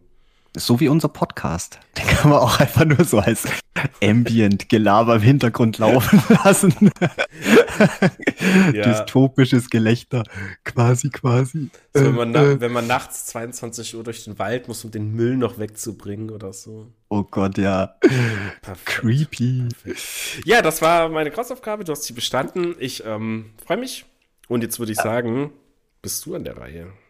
Ja, ja, das, das Gemeine ist, ich habe zwar meine Grausaufgabe gemacht, aber ich habe komplett vergessen, mir was einfallen zu lassen. Stark. Aber ich denke, ähm, ich weiß jetzt zwar nicht, ob das das Richtige ist, aber ich will dich. Ich dachte jetzt so, Pascal Logier war jetzt ja so ein ganz guter Anfixer, äh, mal sich ein bisschen mit dem Pseudo-Genre, dem New French Extremity auseinanderzusetzen. Deswegen habe ich ja auch mal alle von Pascal geguckt, dachte ich mir, das wäre mal ein ganz guter Anfang. Aber wie sich rausstellt, äh, gibt's da auch noch ein paar Sachen, die was schon ein bisschen älter sind, was man jetzt aber trotzdem sehr schön in das Genre reinziehen kann. Und ich habe da einen ganz tollen Film, äh, Possession. Ähm, ich glaube, von dem habe ich sogar schon mal erzählt, weil ich irgendwie immer dachte, oder hatte ich so in Erinnerung, dass das irgendwie auch ein, ein Lovecraft-inspirierter Film irgendwas ist. Aber der geht schon auch ganz stark in die Richtung. Auch eine deutsch-französische Produktion. Und natürlich Hm, habe ich dachte diese jetzt, nette du kleine. kommst mit Frontiers, aber okay. Nee, den will ich aber auch noch gucken. Oh mein Gott, ich sag ja, ich habe da, ich habe da Ja, ganz, ja. ganz viele gute neue Filme verpennt. Aber da habe ich ja schon oft drüber gerantet, dass mir Okay, ich soll mir also Von- Possession anschauen. Ja, und zwar ist der leider nicht, nicht so einfach zu bekommen. Das Gute ist, natürlich, natürlich habe ich, ich habe den auf DVD rumfliegen. Ähm, das heißt, da müssen wir eine Watch Party zusammen machen und dann musst du dir den Film angucken. Und dann bin ich da auch auf deine Meinung gespannt. Ja, Party klingt ja immer erstmal super gut. Ähm, Possession, Horrordrama aus 1981, kann das sein? 81, das dürfte hinkommen. Regie ist aber kein französischer. Ein, Das ist ein Pole. Ja, ich wollte es gerade sagen. Ja, ich sage ja, deutsch-französische Produktion mit einem polnischen Regisseur. Sacre bleu. Sacre bleu. Aber nein, da gibt es leider gar nichts zu streamen. Ja, dann, wird's, dann machen wir eine Party, eine Watch-Party. Da machen wir eine Watch Party. Yes, das hört sich gut an. Ja, bin ich auch ein bisschen stolz auf meine. Der hat nämlich auch, was die Veröffentlichung anbelangt, hat der nämlich auch nicht sonderlich viel Liebe erfahren. Ähm, aber der Film ist eigentlich, der ist genau das, was ich mir unter dem Genre vorgestellt habe. Äh, mit meiner, mit mal so meinen, meinen ersten zehn reingetippt in das ganze Genre. Ich habe auf jeden Fall Bock auf mehr. Ich hoffe, du hast auch Bock auf mehr, ähm, weil über die lässt sich halt herrlich gut reden. Äh, ja, brutal. Äh, mir ist übrigens, weil ich meine Notizen gerade wieder sehe, noch ein Ding aufgefallen und ich würde sagen, damit schließen wir dann die Folge für heute ab. Äh, noch, also mal abgesehen davon, dass es immer irgendwie zwei Freundinnen, Schwestern, irgendwas waren, die immer so diese Hauptfiguren gemacht haben. Ach, bei Pascal Logier. Bei, hm, genau, ja, ja. Pascal Logier, sorry äh, für den Gedankensprung. Äh, oder das immer in einem ikonischen Haus auch gespielt hat. Äh, was mir auch aufgefallen ist, ich meine, wir kennen ja Tarantino und der hat ja so einen leichten Fußfetisch. Das ist ja jetzt nichts Neues. Füße. Und, ja, du siehst halt immer, also vor allem Uma Thurmans Füße sieht man ziemlich stark. Ja, ja, bei Tarantino ja, aber jetzt beim Pascal? Beim Pascal sind es Frauenmünder. Oder Lippen. Ah. Ist mir aufgefallen. Ich weiß jetzt halt nicht, bei Merches erinnere ich mich leider nicht mehr dran und bei St. Ange musstest du mir sagen. Aber auf jeden Fall bei äh, The Tall Man und Ghostland war das der Fall. Okay, ja gut, bei Ghostland war es ja klar, weil wurde ja viel geschminkt, Püppchen, Püppchen, viele genau. Close-ups. Also, also ich meine auch nicht im Sinne von, dass du halt das Gesicht siehst, dann siehst du natürlich auch den Mund, klar, aber es gab wirklich Aufnahmen, da siehst du halt immer so dann ab Nase, Mund, Kinn und dann ist, also mehr war da nie zu sehen. Okay. Und auch meistens auch immer so vom Seitenprofil. Gut, ist mir jetzt gar nicht so groß aufgefallen, aber ist oh, okay. auf jeden Fall, wo man mal im Auge behalten kann. Ich meine, war ja auch alles ästhetisch, so ist ja nicht. Bis auf bei, das den, schon. bei den kleinen. Ah, das sind so kleine was, Nuggets. Bei, bei Ghostland war es natürlich nicht ästhetisch, weil die waren viel zu jung, um ästhetisch zu sein. So. Ach so, was. Ja, ich hatte, ich hatte übrigens auch noch, wo wir gerade bei nicht verwendeten Notizen sind. Ich habe hier auch noch stehen. Äh, ich glaube, Pascal Logier mag keine Frauen. das nee, habe ich, nee, hab ich jetzt aber ich, nicht. Finde ich gar nicht. Äh, das ist jetzt eigentlich noch ein Thema für eine eigene Folge, aber nur kurz, um es runterzubrennen. Ähm, ich finde, der stellt die Frau tatsächlich sogar als äh, eher starkes Wesen dar. Das ja, aber, aber das ist schon krass, was die Frauen, ähm, seine Besetzung, seine Hauptfiguren sind ja durchwegs äh, weiblicher Natur, aber das ist schon krass, was die alles abkriegen. Aber Sogar hast du das im Horror nicht allgemein eher? Das aber bei ihm ist es auf so eine, ich weiß auch nicht, auf so eine auf so eine fiese Art und Weise. Ich meine, aber das liegt wahrscheinlich daran, dass seine Charaktere natürlich auch nicht einfach nur, ich sage jetzt mal, Schlachtfutter sind. Das ist ja gerade bei, bei, bei den westlichen Horrorfilmen so. Die Figuren haben ja relativ selten irgendwie ein bisschen mhm. tiefere Persönlichkeit, außer natürlich, wenn es jetzt um so Figuren, klassische Slasher, äh, Scream Queens geht, wie jetzt äh, Laurie Strode zum Beispiel. Die haben natürlich Persönlichkeit, aber die überleben ja auch. Mhm. So, denen passiert ja nichts Schlimmes. Aber bei beim Pascal sind ja durchaus ähm, ja dreidimensionale Charaktere und trotzdem kriegen es die so übel mit. Oh, gerade zum Beispiel auch ja, St. Ja. Ange gab so eine Szene, wo sie auch ah, sie sitzt dran, sie ist, sie ist ein bisschen schwummrig, sie schmeißt zuerst das Glas runter, dann steht sie auf und dann fällt sie volle Knetze mit den Knien in die Sch Glasscherben rein. Oh. Und weißt so nah, so gemeines Zeug oder mhm. Martyrs. Jetzt nicht einmal ja, die Haut abziehen Szene, aber wie sie einfach aber, nur verprügelt wird und oh. Aber Martyrs so auch, Gewalt. Auch, auch ein Ding, was ihr komplett vergessen habt zu erwähnen. Äh, Lucy, der eigentlich erste Hauptcharakter, der wird ja einfach mal dann umgebracht. Und dann ist plötzlich Anna der Hauptcharakter, deswegen, ja. So, ja, ja, ja, da ist ein Perspektivenwechsel. Das kommt natürlich drauf an, äh, wenn man natürlich schon weiß, wo die Sache hingeht. Ich meine, sie ist ja von Anfang an präsent. Aber das, ja, ja, wir haben ein bisschen Perspektivenwechsel auf jeden Fall drin. Haben wir drin. Und wir machen jetzt einen abrupten Perspektivenwechsel und beenden diese Folge. Ja, Mann, aber wir sind ja auch schon ganz bald wieder da, denn in gar nicht allzu langer Zeit, in einer Woche, um genau zu sein, nein, in ein paar Tagen, Wann sind wir denn heute? Na, wir, wir sind jetzt eine Woche, um genau zu sein, aber bis diese Folge rauskommt, äh, ist, ist, es vielleicht ein Tag oder so. Nein, weil, weil wenn wir jetzt, wenn wir jetzt im Jetzt angelangt sind, also wenn diese Folge live ist am Freitag, dann ist es ja nicht mehr lang bis zu unserer Halloween-Folge. Die kommt ja dann auch Richtig. schon raus. Genau. Ja, Mann! Mega oh mein Gott, das wird mega. Das wird super. Ich freue mich schon. Ich freue mich auch. Ähm, worüber ich mich auch freue, ist, dass wir jetzt einen Deckel drauf machen. Mhm. Ähm, das war jetzt lang genug. Ich weiß nicht, ich glaube, wir haben, haben wir neuen Qualitätslevel erreicht jetzt? Ja. Ja, ich ja, glaube auch. Punkt. Doch, das ähm, war. genau. Wenn, liebe Zuhörer und Zuhörer, euch das auch gefallen hat, dann hört uns weiter, empfiehlt uns euren Freunden und lasst ein Like da. Folgt uns auf Twitter, auf Instagram oder auf Spotify. Könnt ihr auch ganz gerne mal, äh, da kann man irgendwie Podcast bewerten, fünf Sterne geben. Das hilft immer ungemein und es ist, sind ein paar wenige Klicks. Ja, ansonsten in unserer Beschreibung, da stehen alle Links. Wir haben auch ein Patreon, das haben wir bestimmt schon vielleicht ein oder zweimal erwähnt. Könnt ihr uns natürlich auch folgen. Da gibt es jetzt auch, wir versuchen da öfter so special, kleine lustige Folgen für euch zu machen. Ja, in dem Sinne sage ich trotz allem danke fürs Zuhören.